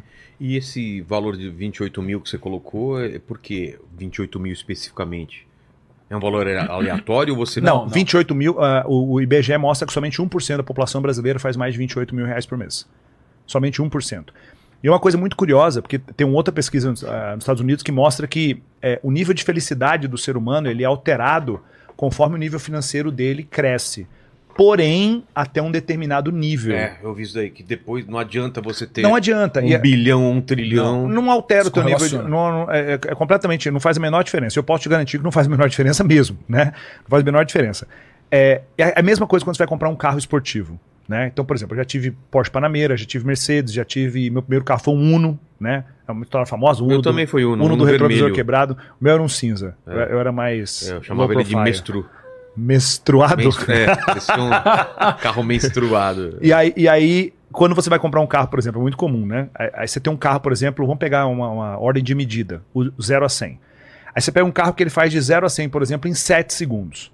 Aí tem um carro que faz de 0 a 100 em 5 segundos. Vai ficando mais caro esse carro. Só que chega um ponto, por exemplo, naquela casa ali entre o carro fazer de 0 a 100 em 4 segundos ou 3 segundos, para você ter esse 1 segundo a mais, o carro normalmente ele vale um milhão de reais a mais. Dali pra frente, pro cara conseguir reduzir, re- é, reduzir um décimo de segundo, é um milhão de reais a mais. E cada um décimo de segundo que o carro vai reduzindo de 0 a 100, ele vai ficando muito mais caro. Ou seja, tem um nível de saturação. É. E a mesma coisa em relação ao nosso, à nossa qualidade de vida. Os 28 mil reais é um número emblemático, e, e essa pesquisa americana mostra que o número ele é mais ou menos esse, né? Se você vai construindo, quando você chega no 25 mil. nível de. É, chega no nível de 28 mil reais, você consegue ter acesso a coisas que melhoram o seu conforto, melhoram sua qualidade de vida. Você consegue morar num bairro melhor, dar um plano de saúde melhor para tua família. Você consegue viajar para um lugar bacana. Você consegue não passar por situações problemáticas que você passaria até então. Só que eu quero que você entenda: o objetivo da pessoa não pode ser buscar os 28 mil. O objetivo das pessoas precisa ser servir a maior quantidade de pessoas. Porque os 28 mil eles, ele- você nunca pode ter um teto. Você- é, isso- tudo que você define tem que ser piso, você não pode ter teto. Então, você, ah, cheguei no 28 mil reais por mês. Ótimo, agora é pouco. Você ter que fazer agora não 28 mil reais por, por mês. Você tem que fazer agora 28 mil reais por semana. Daqui a pouco 28 mil reais por dia. Porque isso é simplesmente o reflexo de quantas pessoas você serve. Imagina só que uma pessoa é uma manicure. Essa manicure é a treta da manicure que eu falei antes do podcast. né? A gente pode Ah. falar disso, que é o cancelamento lá. Ah, é? Mas a manicure vai lá e ela faz é, um número X de unhas por dia. Ela ajuda poucas pessoas. Ela vai lá e faz 10 unhas por dia. Ou um profissional atende 10 pessoas por dia. Então, no máximo, ela vai atender 250 pessoas por mês. No máximo. Ela ajudou 250 pessoas. A pessoa que toma a decisão de não ser mais a manicure e se torna dona de um salão, é um salto muito grande. Mas para ser dona de salão, você tem que sair daquele salão, montar alguma coisa no fundo da tua casa, humilde. Aí a pessoa não quer passar por isso, porque ela é arrogante. Eu trabalho no salão chique. Ela não quer montar uma coisa fundo de quintal na casa dela, porque é assim que começa, porque ela não tem humildade. Aí essa pessoa vai lá montar o salão. Chega um ponto, depois de 10 anos, ela tem um salão que tem 70 pessoas. Cada uma das 70 pessoas atendem 250 pessoas por mês. Quem ajuda mais pessoas? A manicure ou a dona do salão? A dona do salão, porque ela criou um sistema que ajuda mais pessoas. Então a chave é essa: é trabalhar para alguém durante um tempo, aprendendo, colocando dinheiro no bolso daquela pessoa, fazendo o melhor trabalho que você pode, mas em algum momento você sair para que você vá para uma jornada de ascensão. Para que, inclusive, abra espaço para uma nova manicure que está começando ter espaço onde trabalhar. É um processo evolutivo maravilhoso. É ganha-ganha. A manicure nova ganha, o dono do salão ganha, porque teve uma manicure que trabalhou com ele durante 5, 10 anos, agregando para os clientes, botando dinheiro no bolso dele, a manicure também, e ela vai agora, é, com o que ela aprendeu, montar o salão dela. Isso é maravilhoso. É assim que tem que funcionar. Algo diferente disso é uma, uma anomalia. E E aí, aí, as cê- manicure te cancelaram por causa disso? Não, mas antes disso, você quer completar alguma coisa? Não sei. Não, não, eu acho que é, o que você tá falando é muito completo, nem, nem, nem tem o que agregar muito, mas é basicamente o que impede a pessoa de fazer a mudança é a pequeneza dela tá pensando assim, ai, mas se eu sair do salão que eu tô trabalhando agora, que é o luxuoso do bairro, e abrir uma, um salãozinho no fundo da minha casa, o que vão falar de mim? Isso normalmente é o que bloqueia a maior parte das pessoas. É tipo assim, ela começa a ouvir as vozes dos amigos, entre aspas, dos familiares, que vão dizer pra pessoa: Nossa, você tava numa situação tão confortável, agora você regrediu. Porque ela não tem a visão que você tem do que você tá criando como projeto. E aí muitas pessoas não tomam a ação porque elas ficam ouvindo essas vozes na cabeça delas, que são os julgamentos que elas vão receber, e aí um medo de rejeição de não pertencer mais, ou de ser e rotulado. E sabe o que que é louco? Você tá falando, tá abrindo uma coisa na minha cabeça que é, que é o seguinte: a pessoa, ela jamais vai ser criticada por alguém que tem um salão de beleza. Ela vai ser criticada pela pessoa que não tem um salão de beleza. Se, se você vê um cara montando um podcast hoje, você vai falar assim: porra, cara, que massa, conta É. comigo, o começo é difícil. Agora você vê lá um cara montando um podcast, a família nunca teve coragem de fazer, nem entende daquilo, vai criticar. Então, eu vejo uma pessoa que começa a lançar um treinamento online, quer se tornar um treinador, fala, porra, cara, conta comigo, que bacana, que incrível. Então, normalmente essa crítica, né, que, que o Lucas está falando, vem de pessoas que nunca construíram nada em relação àquilo. As pessoas bem-sucedidas em cada uma das suas áreas vão aplaudir Elas quem está começando. apoiam e aplaudem. Muito, muito. E essas são as pessoas que a gente tem que ouvir, entendeu? É, As pessoas é- de sucesso, elas sempre apoiam outras pessoas que estão iniciando empreendimentos, que têm um potencial de servir outras pessoas. Quem critica é o fracassado. Por isso que hater é métrica de sucesso. Porque só critica quem é fracassado. Quem é de sucesso, fala assim, cara, sensacional, continua, isso que você tá fazendo é inspirador. Eu tô aprendendo coisas vendo o conteúdo dele, que eu tô falando assim, cara, vou aplicar isso pra mim. Ele, tô, tô vendo coisas no seu conteúdo que eu tô aplicando aqui pra mim também. A gente se mutuamente cria uma sinergia onde eu me torno maior por ter conhecido ele, ele se torna maior por ter me conhecido, eu me torno maior por ter conhecido Vilela, Vilela a mesma coisa, porque a gente cria uma sinergia que aí volta naquela egrégora daquele mastermind, na Napoleon Hill, né? Que é a- a- aquela mentalidade de sucesso, né? Do, do, do- do mastermind, né? Ou da mente de sucesso, da egrégora de sucesso, onde pessoas com valores similares se apoiam que de certa maneira também foi algo que foi cunhado e criado lá no judaísmo antigo.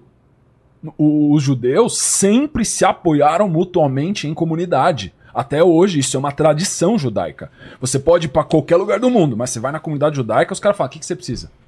Você vai pagar, você vai trabalhar. Mas a ética judaica de trabalho é extremamente severa. Porque se o cara entra lá, ele sabe que a reputação dele tá em jogo. Ele, ele vai falar assim: eu vou pegar lá 100 mil reais com o Wendel, mas eu tenho que devolver depois, eu vou pagar os juros de mercado, não sei o que. Se eu precisar de mais, eu posso pedir mais. Mas os caras sabem que eu tô levantando e ralando todo dia. Os primeiros a pagar são os caras que me financiaram. Porque eles me acolheram como família. Isso é o que acontece dentro de um mastermind de pessoas de sucesso, quando entra uma pessoa que tá um pouquinho, algumas etapas para trás, você fala, vamos, vamos, vamos que você consegue, vai, acelera o ritmo, acelera o passo. O que, que você precisa de mim? Pô, Se você precisar, tem- pode pedir. Quantos podcasts tem no Brasil hoje? Você tem ideia? Ah, Pra- pra- Milhares. pra mais de milhares. Cara, você podia criar um mastermind dos podcasts, cara. Segue o que esse cara tá falando que ele sabe ganhar É dinheiro. sério, cara. Você podia. E eu não tô dizendo isso simplesmente para que você possa fazer dinheiro. É, é, é juntar essa galera, né? É juntar para vocês poderem compartilhar. Aumentar a qualidade. Tem um monte de coisa que você podcasts. faz que os outros caras não sabem. Tem um monte Ah, de coisa que sim, você faz sim. que os outros caras. E, e- e isso é muito importante. Muitas vezes falta. E não- eu não digo um líder por conta do ego, da arrogância e tal. Muitas vezes falta alguém que fala, galera, vamos se reunir. Uma, uma coisa simples. Eu me reuni com cinco players do meu mercado, né? Pra gente poder almoçar junto, fazer almoço de três horas. E a gente discutir o que a gente tá fazendo. Se- a- Aí a gente chega lá, almoça junto, bate papo e tudo, e aí chega um ponto que a gente começa. E aí, o que, que você tá fazendo que tá dando certo? Beleza. Qual, o jogo. qual a sua dificuldade? Aí o cara fala, minha dificuldade é essa. Junta as cinco pessoas pra resolver o problema dele. Aí depois a gente fala, o que, que você tá fazendo que tá dando certo? Maravilha, qual a sua dificuldade? Beleza. Aí chega num ponto que a gente chega na, na mesa e fala assim, chegou a hora de descer o pau em cada um aqui.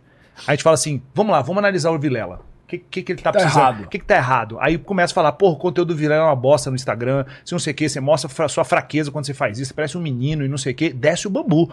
E não tem que abrir a boca. Aí beleza, aí, aí falar dos outros é bom pra caramba. Fala assim, agora é o seguinte, o Lucas aqui. Onde é que tá errando? Pô, preguiçoso, só posta corte de podcast, não sei o que. Não sei o quê. Aproveitou, você viu? Viraliza, viraliza, viraliza. Aproveitou, viraliza. né? Esse aqui tem um pouco de inveja, que a audiência dele tá crescendo mais que a minha. e aí desce o pau. Então, assim, é- é- organizar esse tipo de coisa, quem tá ouvindo em casa é a mesma coisa. Você pegar de um grupo de 5, 10 pessoas, vocês se juntarem para vocês se conectarem. E isso, o que, que você tá fazendo tá funcionando?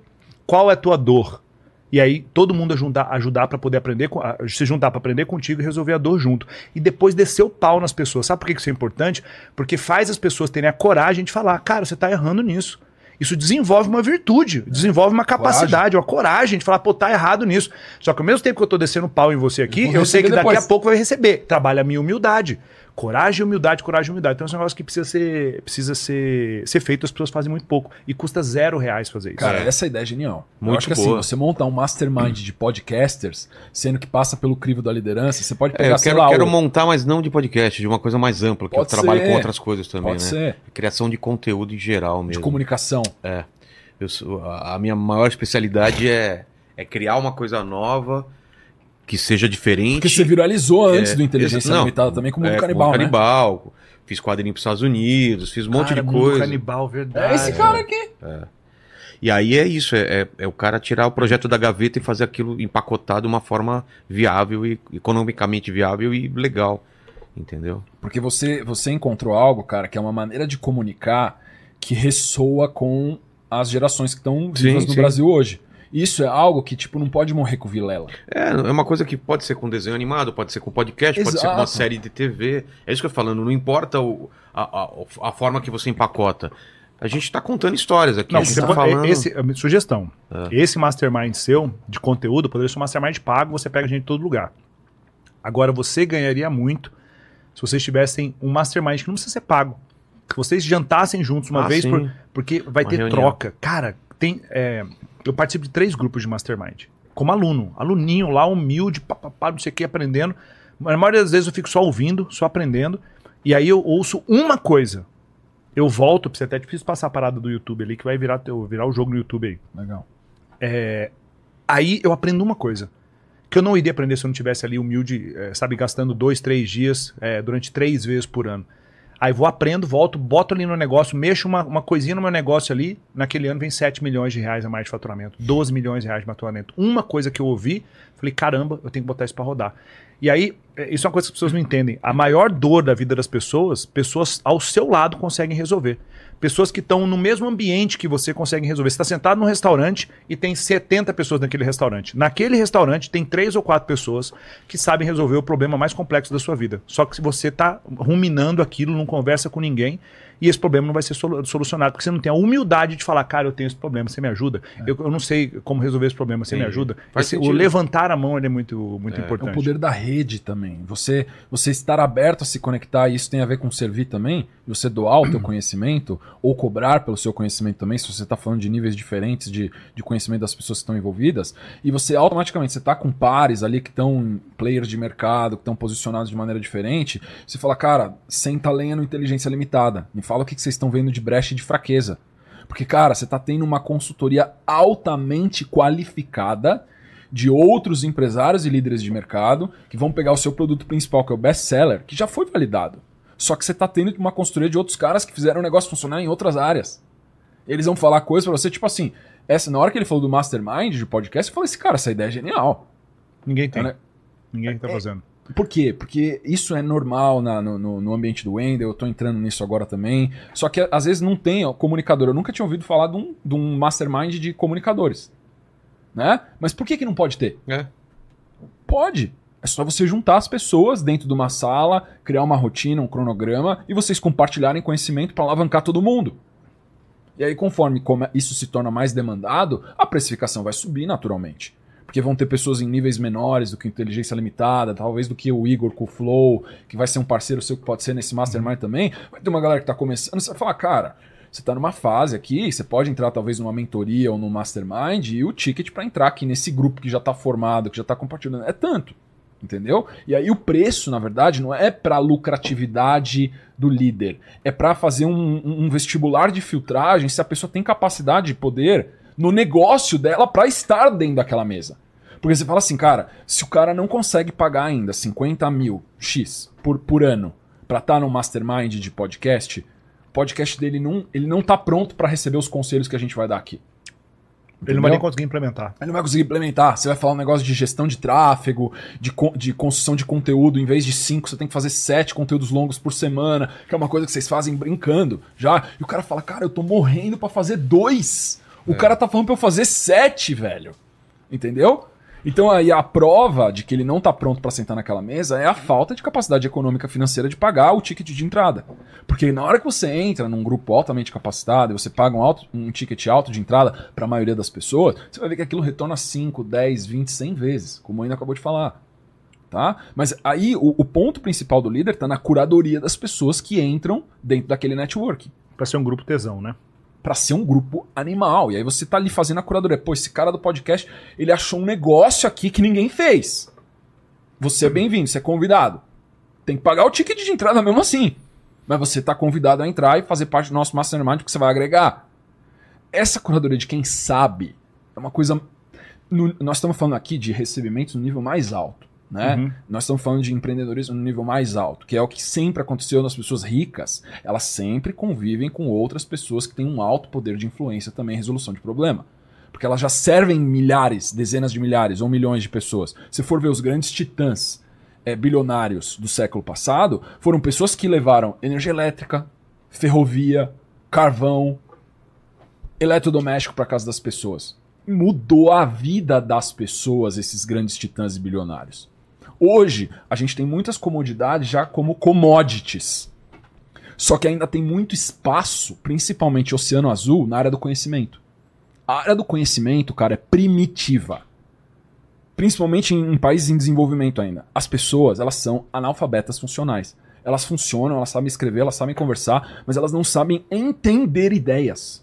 Elas não conseguem entender Não certas, consegue. certas E- e eu ideias. acho- a, a- a- a internet é maravilhosa. Você passa 12 anos estudando um tema. Aí você passa uma hora e meia desenvolvendo uma ideia, um raciocínio para você fazer um post. Aí você, o seu time passa 30 minutos editando o material que foi enviado. Aí você posta. Com 40 segundos alguém escreve, eu não concordo. É, tem muito especialista. É, perdi tempo na minha vida, né, assistindo e tal. Deixei de seguir. Não, e a- a- uma coisa que a gente tá falando antes pra poder trazer isso daqui. Muita gente tem um receio de começar alguma coisa na internet pra ser criticado, né? Ser cancelado e tal. Sim. E aí lá tô eu, começo a pandemia acontecendo e aí foi 2020. 2020 foi a primeira semana que abriu alguns países pra viagem. E eu e a Karina tava louco ali dentro de casa, a gente falou: "Pô, amor, vamos viajar e tal, vamos pra algum lugar, né? Vamos". México. Maldivas, cara. Maldivas também abriu. Abriu. E a gente nunca tinha ido pra Maldivas, é um lugar assim, meu Deus do céu. A gente foi logo pro Soneva Jane. Depois vocês pesquisem Soneva Jane, não tô ganhando nada pra falar disso, mas é, é um resort inacreditável. Já fomos duas vezes pra lá. Quando eu cheguei. Aparece em revista direto. É, Essa quando eu dica aí, hein? Não, quando eu cheguei no Soneva Jane, eu desembarquei lá, aquele mar azul, aquela coisa inacreditável, eu comecei a chorar. Karina até se afastou, me deixou os meus cinco minutos ali, porque, porra, passou um filme na cabeça, né? De, pô, de onde eu saí, da pobreza e tal, e, e chegar Isso lá. mesmo. Maravilhoso. Aí eu abri uma caixinha de pergunta. E eu coloquei a caixinha de pergunta provocativa, eu coloquei assim, né? Profissões que nunca vão enriquecer. E deixei a caixinha aberta. E as pessoas iam colocando o nome das profissões delas, para eu comentar se elas iriam enriquecer ou não.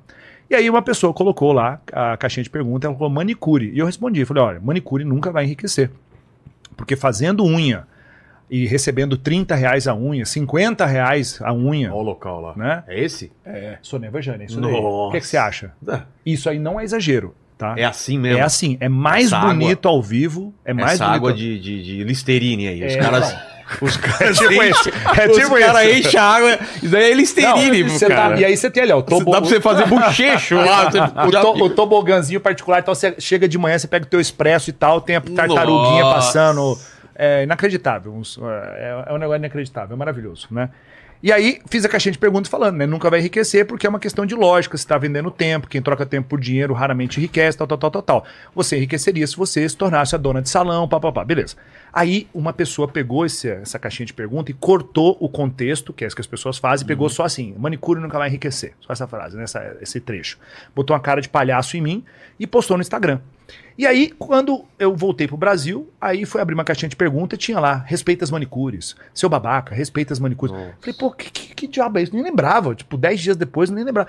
Falei, gente, vai no esgoto da internet, pesquisa meu nome e vê se acha uma coisa. Esgoto da internet é o Twitter, né? É. Vai lá no Twitter lá e pesquisa. Aí pesquisaram e acharam lá os vídeos lá também.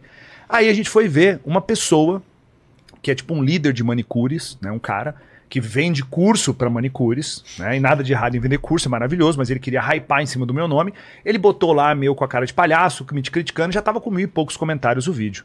Aí eu vi esse cara fazendo isso, aí vi outras pessoas fazendo isso, e todas elas que vendem cursos para manicures. Então eles são líderes de manicures ali e tal, da comunidade dos manicures. Beleza. E aí começou essas manicures ali e tal. Eu falei, galera, seguinte, falei pro meu time, cria uma página aí, manicuremilionaria.com.br e eu vou gravar três anúncios e começa a fazer tráfego para trazer essas manicures para live. E aí nas- eu mostrava o post, falava, vou revelar a verdade, eu vou mostrar o que tá acontecendo verdadeiramente. E aí esse cara foi lá e postou no Instagram dele, o que me criticou primeiro. Gente, não vão, é uma armadilha. E eu conversava em box com ele. Eu falei, é tarde demais, amigo, já era. E aí, é, 15 mil, 20 mil, 30 mil manicures, aí profissionais de salão de beleza se cadastraram para saber a treta e saber como é que ia ser, né?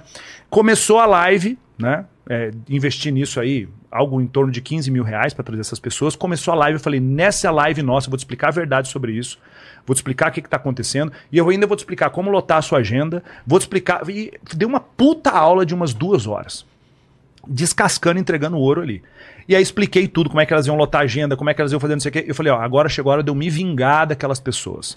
Aquelas pessoas, elas vendem curso para vocês. E não tem nada de errado, isso é maravilhoso. As pessoas têm que vender mais cursos na internet ensinando alguma coisa de valor. Só que eu vou ensinar vocês agora como lançar o curso de vocês também porque eu quero encher o mercado deles de concorrente, vocês vão se tornar concorrentes deles. Vocês querem? Todo mundo, sim, sim! Falei, ótimo, maravilha. Peguei um produto meu que custa R$ 1.500, nunca fiz isso na história, foi a única vez, nunca mais eu repeti. Eu dei 50% de desconto nisso, nunca tinha feito isso, 750 reais de desconto, ficou tipo 12 de 75 reais e eu vendi para as manicures para elas aprenderem a fazer um online delas girarem de fato. Naquela noite, a gente fez mais de um milhão de reais. Eu, no outro dia de manhã, tomando café da manhã com calma, tomando café da manhã, abri meu aplicativo da Hotmart, vi que tinha batido mais de um milhão de reais, tirei um print e mandei no inbox do Instagram de cada uma das pessoas que levantaram essa onda para mim. E eu falei, muito obrigado, pode me cancelar quantas vezes vocês quiserem. Foi isso que aconteceu. Aconteceu uma coisa muito parecida comigo, não na grandeza do Wendel, né? Porque o cara ele, ele vai com os dois pés no peito e o negócio de- arrebenta. Antes, antes, antes de você falar, esse é o conceito que as pessoas não entendem de antifragilidade. Antifragilidade. É, o que, que é o objeto antifrágil ou o sistema antifrágil, né? Que o Nassib Taleb explica. É quanto mais, simplificando ao extremo, quanto mais porrada aquele objeto, aquele sistema, aquela pessoa toma, maior fica, mais flexível fica e mais forte fica. Como é que você destrói um objeto que se você bate nele, ele fica maior, mais forte, mais flexível? Aí você bate de novo, ele dobra de tamanho. Você bate de novo, dobra de tamanho. Chega um ponto, cara, não posso bater nesse cara. Não posso bater nessa pessoa. Por isso que tanto artista tem telhado de vidro. Por isso que tanto artista não se posiciona com as coisas. Porque se posicionar e tal, igual aconteceu com o Felipe Neto. Foi lá, se posicionou e não sei o que, não sei o que, não sei o que, a gente viu o que aconteceu. A dificuldade de fazer dinheiro, a dificuldade, o que ele põe a mão agora, a empresa, a venda da empresa derruba. Agora, quando você tem o teu próprio ecossistema, quando você tem produtos que você vende e aquilo é um produto seu, não é dos outros, e aquele produto gera transformação, você se torna um ser, anti, eh, um ser incancelável. Você se Entendi. torna um ser antifrágil que quando batem em você, você se torna maior, mais fraco e mais flexível. Quando eu vejo a treta com alguém, que alguém tá cancelando alguém, eu vou no post e falo, gente, olha o meu conteúdo também, me cancela também, tô precisando de uma treta, tô precisando de um alguma pico coisa de aconteça." vendas. É, É, aconteceu algo parecido comigo, não no, no ponto de uma comunidade inteira cancelar, mas é, de um ponto de vista de uma pessoa de uma certa expressividade no meio do humor, fazer reacts de deboche, tentando ridicularizar o meu nome, os ensinamentos que eu tava, que eu tava fazendo. Naquela situação, é, pela infantilidade da pessoa, eu simplesmente decidi, junto com meus sócios, ignorar. Tá? Só que no backstage, ela essa pessoa não sabe disso, agora vai saber, se estiver acompanhando. Eu tive três dias de incremento de 30% a 40% de vendas por causa do, do vídeo que essa pessoa fez. E como é um humorista, o negócio, tipo, o algoritmo começou a entender. Tipo assim, ó, ela tá falando do Lucas e tem um monte de gente falando do Lucas, distribui mais o conteúdo do Lucas. Ela viralizou mais uma meia dúzia de, de conteúdos meus, e essa viralização do vídeo dela com os meus, porque o algoritmo ele só vê interação e engajamento. Muito mais pessoas entraram, ficaram conhecendo o meu trabalho, eu ganhei um monte de seguidor nesses dias e vendi 30, 40% a mais quase uma semana inteira. Pois é. E ela me ajudou, então obrigado, hashtag viu? cancela nós. Cancela nós, é. Isso é bom demais. Paquito, perguntas aí. Você que é o cancelado. A galera perguntou aqui qual que é a importância é, de ter um bom relacionamento, creio que um relacionamento amoroso aqui, no sentido que eles estão falando, para manter uma prosperidade. Para atingir a prosperidade, no caso, né? E aí? Cara, é essencial. Um casal, aquele, aquele. Tem um livro, um casal, não sei o que, enriquece. Casal enriquece, é. Gustavo Cerbasi. É, como que é? Casal enri- inteligentes. Casais inteligentes Ah, enriquecem enriquecem juntos. Tem a ver isso? Um casal é muito mais forte do que o indivíduo pra enriquecer também. Tem, cara. Mas Totalmente. também Tem um que dos ser- dois Tem pode, que ser bem casado. pode derrubar o outro então, também. mas você vê na temática dele, ele fala casais inteligentes. É, exatamente. Enriquecem juntos. Ele falou Qual é é o casal. É. Qual é o lance? Existe uma dinâmica sinérgica entre o masculino e o feminino. Né? Onde a feminilidade potencializa a masculinidade e a masculinidade potencializa a feminilidade. Quando essa equipe está trabalhando de maneira cooperativa e sinérgica, o poder que esse casal tem de realização no mundo aumenta exponencialmente. Tá? Então a capacidade também de geração de riqueza material desse casal vai ser exponencializada. Mas não é só isso que um relacionamento duradouro, sinérgico e virtuoso faz? Ele melhora a sua capacidade é, de, de se relacionar com pessoas de bem e de virtude, aumenta a capacidade de você criar filhos com muito mais maturidade, capacidade de criar filhos adultos verdadeiramente não neuróticos, aumenta a sua capacidade de se conectar com Deus com muito mais facilidade, aumenta a sua capacidade de geração de valor. Por quê? Porque você está servindo a sociedade ao seu redor com os talentos que você tem. Um casal bem casado, saudável, o marido vai, vai, vai apoiar a esposa para falar o que, que você tem, que você quer, que alegra o seu coração para você levantar todo dia e fazer. Ótimo, o marido vai ser o protetor disso. A esposa vai olhar para o marido e vai falar assim: como que eu posso te ajudar no caminho que você escolheu, com os talentos que você tem, para você fazer o que Deus pediu para você fazer. Essa, observa que a postura do marido e da esposa é: como que eu faço para te apoiar para você servir Deus melhor? Os dois fazem a mesma coisa. Não tem como dar errado nesse cenário. Não tem como dar errado, porque você tem dois indivíduos maximizados pela bênção de servir a Deus. E isso traz um propósito que é um propósito de vida, até seu último respiro, que vai te trazer alegria independente do resultado.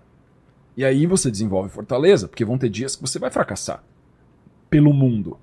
Mas espiritualmente, dentro do seu relacionamento conjugal, às vezes quando você cai e você vê o apoio que a tua esposa tá te dando, o conselho que ela tá te dando, o nutrimento que ela tá te dando, você fala assim, cara, eu caí, mas eu tô me sentindo um vencedor. Porque eu, eu, eu perdi a batalha aqui financeira, de negócio. Mas no relacionamento conjugal eu melhorei. Eu dei dois, três passos nessa queda.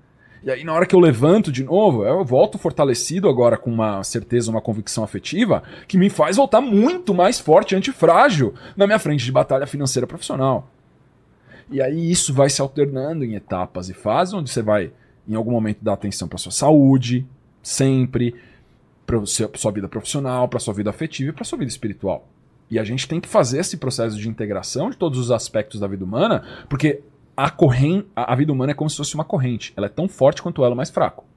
Na hora que você tem uma área da sua vida que está fragilizada, é certeza, lei de Murphy, vai estourar ali. Porque a mente humana é assim. Eu posso estar bem na saúde, eu posso estar bem na minha espiritualidade, posso estar bem na minha relacionamento conjugal. Se eu não tenho dinheiro, hum, a minha vida trava por falta de dinheiro. Não adianta nada eu estar tá bem espiritualizado, eu estar tá bem de saúde, faixa preta de jiu-jitsu, minha namorada, minha esposa me ama, mas eu não tenho dinheiro para pagar o aluguel. Eu levanto e durmo pensando como é que eu vou pagar o aluguel. Não adianta eu ficar falando para mim, romantizando, ah, mas minha vida espiritual tá muito boa. Ah, mas a minha saúde tá muito boa. Ah, mas a minha esposa me ama. Se eu não tenho dinheiro para pagar o tá aluguel, ali. eu tô assombrado. Isso significa que eu vou ter que pegar toda a energia que eu tenho em várias outras áreas para resolver aquele problema, para equalizar as áreas. Então a vida humana, ela, o, o problema é que as pessoas elas tentam abordagens é, band-aid, né? Ela tenta botar band-aid numa fratura exposta. E aí ela fala assim: ah, não deu certo o band-aid não colocou meu osso para dentro de novo. Não, porque é uma fratura exposta, é um outro procedimento, um outro tratamento que você tem que fazer. Band-aid não vai resolver isso aqui. Que é a pessoa que tá falida financeiramente, ela pede dinheiro emprestado pro tio. Você fala assim, tá, mas como é que você vai pagar seu tio? Falta, porque, falta de dinheiro não se resolve com dinheiro. Com dinheiro. Porque você criou essa dívida por causa de gastos compulsivos. Você vai pegar para pagar isso aqui, só que você não tem receita. Como é que você vai pagar seu tio depois? Ah, não, depois eu vejo. É o que as pessoas fazem em todas as áreas: saúde, espiritualidade. Depois eu vejo. Hedonista. Isso, é, é sobre essa questão de, do relacionamento, a correlação que existe. Vamos parar para pensar. É, uma pessoa que tem um relacionamento há 10 anos, por exemplo essa pessoa ela teve que desenvolver coisas nela para esse relacionamento não terminar que um solteiro não tem a menor ideia do que, que significa aquilo. Porque ele nem competência para entrar num relacionamento teve.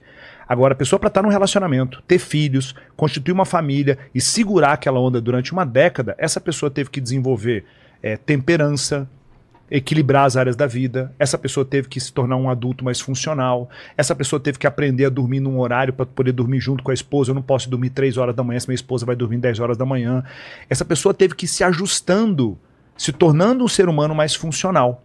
Então, quando a gente olha o caminho para a prosperidade, para o enriquecimento, as pessoas que estão num relacionamento amoroso naturalmente desenvolveram também as competências que levam para lá. Quando a gente pega, por exemplo, e analisa as estatísticas, a maior parte dos moradores de rua são o quê? Homens ou mulheres? O que, que você chuta? Homens. Solteiros ou casados? Solteiros. Solteiros. Ou separados. A maior parte dos assassinatos que acontecem Homens. são entre quem? Homens. Solteiros ou casados? Solteiros. Solteiros. Então, é, eu posso listar inúmeras estatísticas aqui, mas isso mostra o quanto o homem solteiro é disfuncional. Uma mulher torna o homem solteiro mais funcional. O exemplo que a gente tem aqui, Paquito. O, é solteiro. É, eu- é. Não, eu não. O Tuti é solteiro. Putz, pior ainda. É, realmente, Tuti é o nosso Tá exemplo. Ele é mais funcional que O eu. É o que, o, tu, o Tuti é o que, tá, o que, que rolou. Tá com o braço o quebrado. braço quebrado. Pois é. Ele fala o que homem, futebol. O homem solteiro, o o homem braço? solteiro tem uma inclinação a Thanatos. Thanatos é inclinação à morte. Ele, quer, ele tem Busca inclinação para o acabar. perigo. Destruição. A, é a destruição. destruição. Exato. A esposa equilibra ele nisso. A esposa vendo? Se tivesse uma mulher. não tinha quebrado o braço. É. Com certeza. falou o homem, falou a pessoa que tá com o braço inteiro, viu? Foi isso. então, assim, é, é, os homens não conseguem entender isso, sabe? Então, assim, você quer prosperar de fato, um dos elementos é, cara, busca uma puta de uma parceira pra você. Uma mulher incrível do teu lado, uma mulher que vai te honrar, que vai construir junto com você. Isso é um processo extremamente importante. Só que tem uma parada que os homens, eles ficam loucos quando a gente fala e, e as mulheres entendem isso. O dinheiro, ele tem que ser do casal. O dinheiro não pode ser de um ou de outro. Não interessa quem faz mais dinheiro. Também nunca entendi isso da galera falar é o meu dinheiro, o seu. Não faz menor. A gente, é, é, o Lucas atende muito mais pessoas do que eu nisso, mas eu vejo quantas pessoas vão nos nossos treinamentos e sofrem brutalmente com isso, porque começa aquela coisa assim. Isso vem de um trauma da família. Eu vi minha mãe sofrendo por conta de dinheiro, meu pai sofrendo. Então é o seguinte: meu dinheiro é seu, o seu, o seu- meu dinheiro é meu, o seu é seu. Então você paga o supermercado, você paga É. isso, eu pago. Aí, cê- aí estamos no supermercado. A conta do supermercado é sua. Aí eu resolvo pegar um chocolate mais caro. Aí você já fala, pô, mas vai levar chocolate de chocolate de 30 reais? Você que vai Você tá maluco? É, aí começa um nível de escassez na É. porra do relacionamento que Uma começa. briga por causa do chocolate. É, ah, eu tô pagando a luz, você tá já aí no banho há cinco minutos. Putz. Vamos sair do banho. Olha o nível de escassez. O dinheiro é do casal. Então não interessa quem faz, vai tudo para pro, pro mesmo buraco, pro mesmo, pro mesmo saco. Pode ter contas separadas? Pode, mas vai tudo pro mesmo saco. Não interessa quem faz mais dinheiro, eu a Karina. Isso não vem ao caso. O dinheiro é nosso. O que manda é o que sobra no final. E aí muitas pessoas falam assim: ah, mas não sei o quê, porque o dinheiro tem que. Meu amigo, deixa eu te explicar um dos objetivos principais do relacionamento amoroso é prole, é filho. É um dos principais objetivos. As pessoas não entendem isso na geração de pai de pet, pai de planta, pai de cactus, né? A pessoa não entende isso. Só que é aquela questão. Vai lá o casal ter filho. Para o casal para ter filho. Quem que vai parar mais a vida para poder cuidar do filho? Tem que gestar. Ela não vai produzir bem é, durante a gestação, vai ficar muito enjoada e tudo. A criança nasce, aqueles primeiros três anos é muito a mãe. E aí o que acontece? A carreira dela dá uma desacelerada. Se ela passa quatro, cinco anos longe do mercado de trabalho, ela volta e não consegue se posicionar mais. Aí vai lá, o segundo filho. Pronto, essa mulher ficou oito, dez anos fora do mercado de trabalho. Como é que a gente equaliza essa questão toda?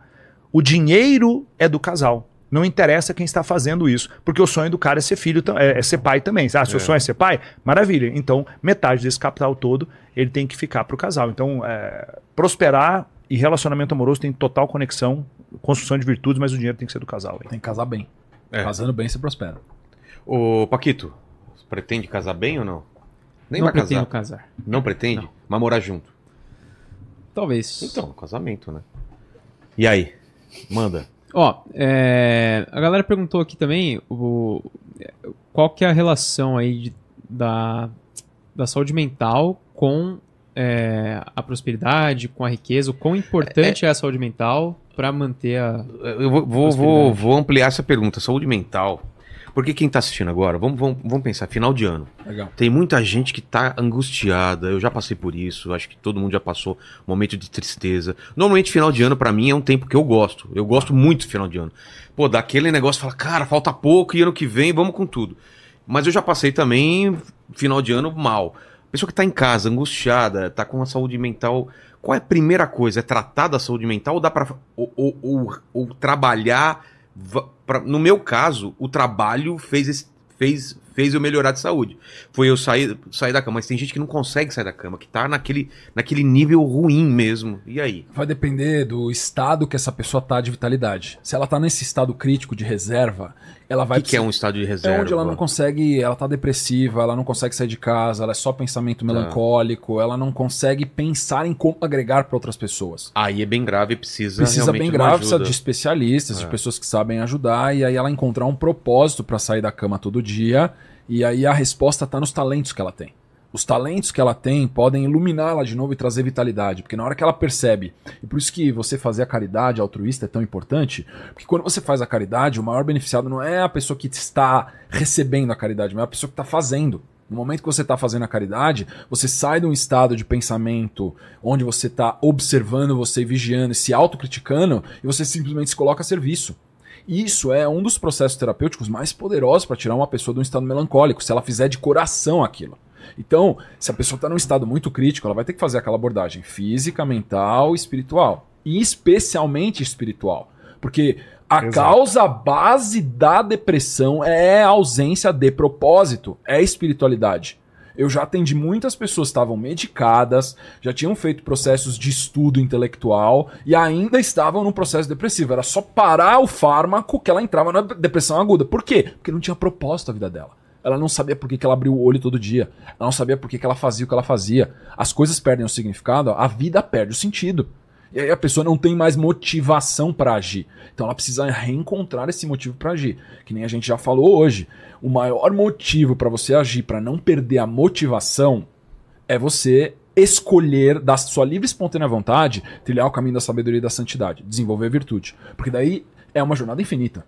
Não tem o que você faça para você chegar no destino. Não existe, ah, virei santo. Esse estado não existe. Enquanto você está vivo, você tem algo a refinar. Enquanto você está vivo, você tem algo a aprofundar, uma virtude para você melhorar. Cheguei a ser santo. Pronto, soberbo, tá em pecado. Caiu. caiu. Na hora que você falou, sou santo, caiu. Então, o próprio processo de encontrar significado, que é encontrar o propósito, está incutido nesse propósito ancestral milenar que esses grandes mestres espirituais falaram: trilhem o caminho da santidade, busquem primeiro a Deus e todo o resto será acrescentado. Porque na hora que você levanta para servir a Deus, você não sabe o que, que seu dia reserva para você. E isso traz significado. E aí você vai servir da melhor maneira que você pode, seja em casa, varrendo o chão, seja num podcast de amplitude nacional ou internacional, um Joe Rogan da vida, ou você ajudando dentro do seu trabalho lá na CLT, cumprindo teu horário, servindo teu chefe para ganhar seu salário e botando dinheiro no bolso dele, porque você está aprendendo a se tornar um profissional melhor. Você tem que encontrar significado. O Sócrates dizia: a vida irrefletida não vale a pena ser vivida significa que nós precisamos refletir sobre o dia que nós estamos vivendo, aquele diário emocional, né, de você refletir sobre os aprendizados e os erros do seu dia, porque você consegue extrair uma pérola valiosíssima, que é por que eu vivi esse dia, o dia de hoje. Que também é na, no outro episódio eu falei para você, o Memento Mori, da, da, da escola estoica de filosofia, Lembre-se que você vai morrer. lembra que você vai morrer. Se você tivesse 24 horas, o que, que você vai fazer no nessas próximas 24 horas? Quando você começa a falar, não, isso eu não faria, isso eu não faria, isso eu não faria, você tem que fazer uma reavaliação profunda da sua vida, Isso foi muito bom. porque senão você tá vivendo de maneira errada, baseado no seu sistema de valores. Não é errado com uma autoridade externa. É, a, a sua autoridade interna está invalidando as suas próprias decisões. Quando você faz o memento mori, você abre um espaço para corrigir as suas decisões que você está fazendo no automático, mas que na verdade estão te levando para a ruína, para o abismo. Então, esse processo de refletir sobre a vida é essencial, porque senão a vida perde o significado. A causa da depressão e de todas as doenças é, psiquiatras, psicopatológicas, é espiritual. Tem muita gente que vai tender a chegar e falar assim: não, é uma disfunção de neurotransmissores, E- e- e- é e- um e é trauma. maluco isso, porque hoje em dia a quantidade de pessoas que dizem eu não tenho nenhum tipo de, de religião, por exemplo. Eu não acredito em nada, eu sou ateu. Esse número vem crescendo É. monstruosamente. E, a- e vem crescendo galopantemente o número de pessoas que têm disfunções, pessoas que têm é, depressão, pessoas que têm pensamentos suicidas. É, vem crescendo na mesma proporção. É uma coisa absurda, né? E, e, e quando eu penso nisso, né, nessa questão dessa pessoa que está passando por esse cenário, é, acho que uma, eu tenho dois grandes, dois, duas grandes dicas ou dois grandes conselhos. O primeiro é busca estudar a vida de Viktor Frankl, que foi um homem que passou é, um período muito complexo dentro do campo de concentração. Ele tem um livro muito fácil de ler, muito simplesinho, pequenininho, uma delícia, chama A Busca do Significado pelo Homem. Se você está vendo, ouvindo isso daqui, você está passando por uma dificuldade extrema, você está passando pelo vale da sombra, você está pensando, inclusive, talvez em tirar a tua vida, leia aquele livro do Viktor Frankl. Né? Você vai matar ele em uma semana ali, talvez, vai ser uma, uma revolução para você. O outro conceito que eu trago é é uma das passagens bíblicas que mais mexem comigo, que é o seguinte: quando diz, quando Cristo diz, né, Jesus Cristo diz, abandona a ti mesmo, pega a tua cruz e me segue. Abandona a ti mesmo, isso pode ser interpretado de algumas formas, mas se livra dessas suas paixões, dessas suas preferências, desse mundinho que você quer que seja desse jeito. E a pessoa está lá sofrendo naquela questão, pensando, poxa, mas por que, que minha vida não é assim? Por que, que não é daquele jeito? Por que, que ninguém me ama? Por que, que as coisas não dão certo pra mim? Por que, que eu fui abusado na minha infância? E essa pessoa tá lá. Então o convite é abandona a ti mesmo. Abandona isso, né? O de você querer que seja feita a sua vontade. Né? Que seja feita a vossa vontade, a vontade de Deus assim na terra como no céu, e não a minha vontade, não o meu capricho, não como eu gostaria que fosse. Abandona a ti mesmo. E o outro, pega a tua cruz e me segue. Todo mundo tem uma cruz. Alguma- algumas vezes é ah, doenças que aconteceram na sua família. Algumas vezes você está ouvindo isso daqui, seu pai e sua mãe têm Alzheimer, tem Parkinson. É a tua cruz, cara. Você tem que seguir com isso daí. Talvez você teve um processo que você foi abusado na tua infância, eh, te ac- aconteceu alguma coisa terrível na sua infância. Essa é a tua cruz, você tem que seguir. Então tudo isso que aconteceu na sua vida aconteceu para poder trabalhar você e desenvolver santidade em você, desenvolver um nível de virtude, um nível de paciência, um nível de amor, um nível que talvez você não consiga compreender. Então pega a tua cruz e me segue. Eu quero que vocês entendam, quando alguma coisa é dita por Cristo, você tem dois caminhos. Olhar para isso e entender, é a verdade absoluta, porque é Deus que se fez homem, ou você só pode ir para um outro lado, achar que ele foi um pilantra, um vagabundo, uma pessoa que passou pelo mundo enganando as pessoas. Então eu quero que você faça exame de consciência. Quem foi Jesus Cristo para você? Foi Deus encarnado? Deus, é a palavra de Deus, acabou, ponto final. Ou foi um vagabundo? Você tem que ter a hombridade de dizer, não, ele foi um vagabundo. Você tem coragem de dizer que Cristo foi um vagabundo? Senão, ele foi realmente tudo o que ele nos mostrou que é. Então, se você está passando por isso, pega a cruz e segue. Né? E aí, se você acha que a tua cruz é pesada demais, eu te convido a buscar no algum streaming Paixão de Cristo, de Mel Gibson. E assiste aquele filme. Aí você vai ver o que, que é o extremo, o que, que é a entrega extrema, o que, que de fato é uma dor, o que de fato é um extremo que um corpo humano pode, pode passar e pode padecer. Aí você vai olhar para tua miséria e falar, cara, nem tá tão ruim assim. Eu preciso servir mais pessoas, eu preciso ir para um nível diferente, né? Tá certo. Senhores, obrigado demais pelo papo aí. Eu vou deixar esse finalzinho para vocês divulgarem as redes sociais de vocês e fechar alguma coisa que vocês acharam que ficou em aberto aí. Pode fechar algum assunto, fazer um encerramento e fica à vontade. Agradecer demais e já convidar para próxima aí. Pra mim foi um grande prazer estar aqui com meu amigo. Obrigado, Vilela, agora também, um Opa. amigo. A gente vai rolar logo mais, né, no Vamos, jiu-jitsu. vamos, já Vai tô suar no marcando, olho de é, cada um. Mas Esse é- vocês lavam o, o, o, kimono, né? Porque o problema Lá, é os caras que não lavam o Tá- kimono. Tá, lavadinho. Não, tá beleza. lavadinho, lavadinho. Lavadinho. Senão- É respeito, né? É. Então, eu- é um prazer estar aqui debatendo ideias, conversando, principalmente com pessoas que têm valores alinhados. Né? Eu acho, eu não, eu não sei até onde, eu sei que faz parte do, do Inteligência Limitada colocar o- os debates, mas assim, é- existem debates que a gente às vezes nem tem que dar ouvidos. Né? É, claro que num fórum como o Senado grego, que é o te- Inteligência Limitada, tem que ter o espaço ali, né? E o pau tem que comer solto mesmo para a, a principal ideia prevalecer. É, eu, do meu ponto, eu prefiro me afastar de polêmicas, eu prefiro ensinar, porque eu sou um professor, eu não sou um debatedor, apesar de eu, de eu gostar de um debate bem fundamentado, mas principalmente com pessoas que têm valores é, similares, então eu estou sempre aberto a vir aqui para bater, debater ideias com pessoas é, que são é, não necessariamente antagonistas, mas pessoas que às vezes pensam diferente é, e a gente tem- vai agregar um para o outro porque tem humildade dentro do cenário. É, e eu acho que assim, espero que tenha sido proveitoso para todo mundo que tá vendo aí. A gente às vezes dá umas devagadas, né? Fala de espiritualidade, de política, de prosperidade, parte, de relacionamento, mas papo livre é assim, né? Fala, Então, fala de vai- política, fica com a canela toda chutada. É, o apresentador chuta o convidado por baixo. Então é só um agradecimento. Obrigado Maravilha. a vocês dois. Bom, primeira vez, espero poder voltar para falar de algum outro assunto que vocês precisem que seja abordado aqui. Foi muito prazeroso, obrigado, né? E eu quero convidar vocês para. Quem, quem não, me, não me acompanha ainda, o Wendel Carvalho no Instagram, principalmente no Instagram, no YouTube também. É, a gente vai ter no final do ano uma, um workshop de metas online. Se as pessoas puderem ir no link da minha bio, vai ter o convite para o workshop de metas Pô, online. Então a gente vai fazer três horas de aula com apostila para as pessoas desenvolverem as metas do jeito certo. Três horas de aula profunda, técnica, vai ser muito poderoso. E quem quiser me encontrar ao vivo, presencialmente, evento Protagon, que acontece em várias cidades do Brasil, é uma imersão de três dias, né? Eu quero fechar esse, esse, essa minha fala aqui com, com um, seguinte apelo, né? Não desista da tua vida. Busca construir uma vida que seja uma obra de arte, né? Seus pais te deram essa vida e foi um encontro tão magnífico que seus pais tiveram, da forma como foi. Deus te deu essa possibilidade, então não desperdiça isso, tá? Para de procrastinar.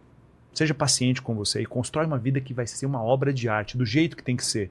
Não é uma vida perfeita, uma obra de arte não é, uma- não é algo perfeito, mas leva a sério esse processo, tá? Irmão, obrigado. Obrigado, eu que agradeço. Demais. Obrigado, Paquito. Obrigado. Tem que agradecer o Tuti, né? Infelizmente. Tem, mesmo tá com o braço- dodói, tem que- Tá dodói, tem, que, tem que ser agradecer. agradecer a você que tá aí comigo, que esteve com a gente esse ano todo, né? Que ano Exatamente. agitado, né, Paquito? Cara, esse ano Debates foi- acalorados, programas especialíssimos, emoção, ficamos de cueca aqui, bêbado, cantando o nacional. Eu vi aqui Várias coisas aconteceram. Então, esse ano foi demais e você esteve aqui com a gente. Eu tô muito feliz que você esteve aqui com a gente. Então, se você não é inscrito e você não, não deu like nesse vídeo, você tá moscando, porque aqui é o seu canal. Sei que você já acompanha o dia, o dia- todo dia aí. O pessoal me encontra e fala: Nossa, fico escutando sua voz todo lá dia. lavar louça comigo. Exatamente. Então, para esse pessoal que tá aqui prestando atenção nesse papo até o final. Pra que quem que- tá prestando atenção no papo até o final, quem prestou atenção de verdade já É. passou lá na Insider, tá certo? Exato. E já garantiu lá suas roupinhas lá maravilhosas com esse nosso descontão aí de 12% que você escaneando o QR Code ou clicando no nosso link, ele já vai direto lá aplicado no seu carrinho, fechou? Aproveite esse desconto. Final de ano tem que aproveitar. E o que o Exatamente. pessoal escreve pra provar que chegou até o final aqui nos E aí, comentários? galera, se você chegou aqui até o final pra provar pra gente que chegou até aqui, escreve aí pra gente, carregador de malas. Carregador de mão. Oh! Novo, novo cancelamento aí, né? Que vai acontecer. carregadores Vem em mim, vem em mim! Tiveram as manicures, agora os carregadores de mala, né? Que, que tem um nome, né? O, o- como Ah, que chama? Em inglês tem cara. aquele é, bellboy, né? Bellboy. É, no hotel é, chamam de mensageiro. Mensageiro, é É. isso. Então valeu, gente. Fiquem com Deus. Beijo no cotovelo e tchau. Bom ano pra gente o ano que vem, se Deus quiser. Valeu!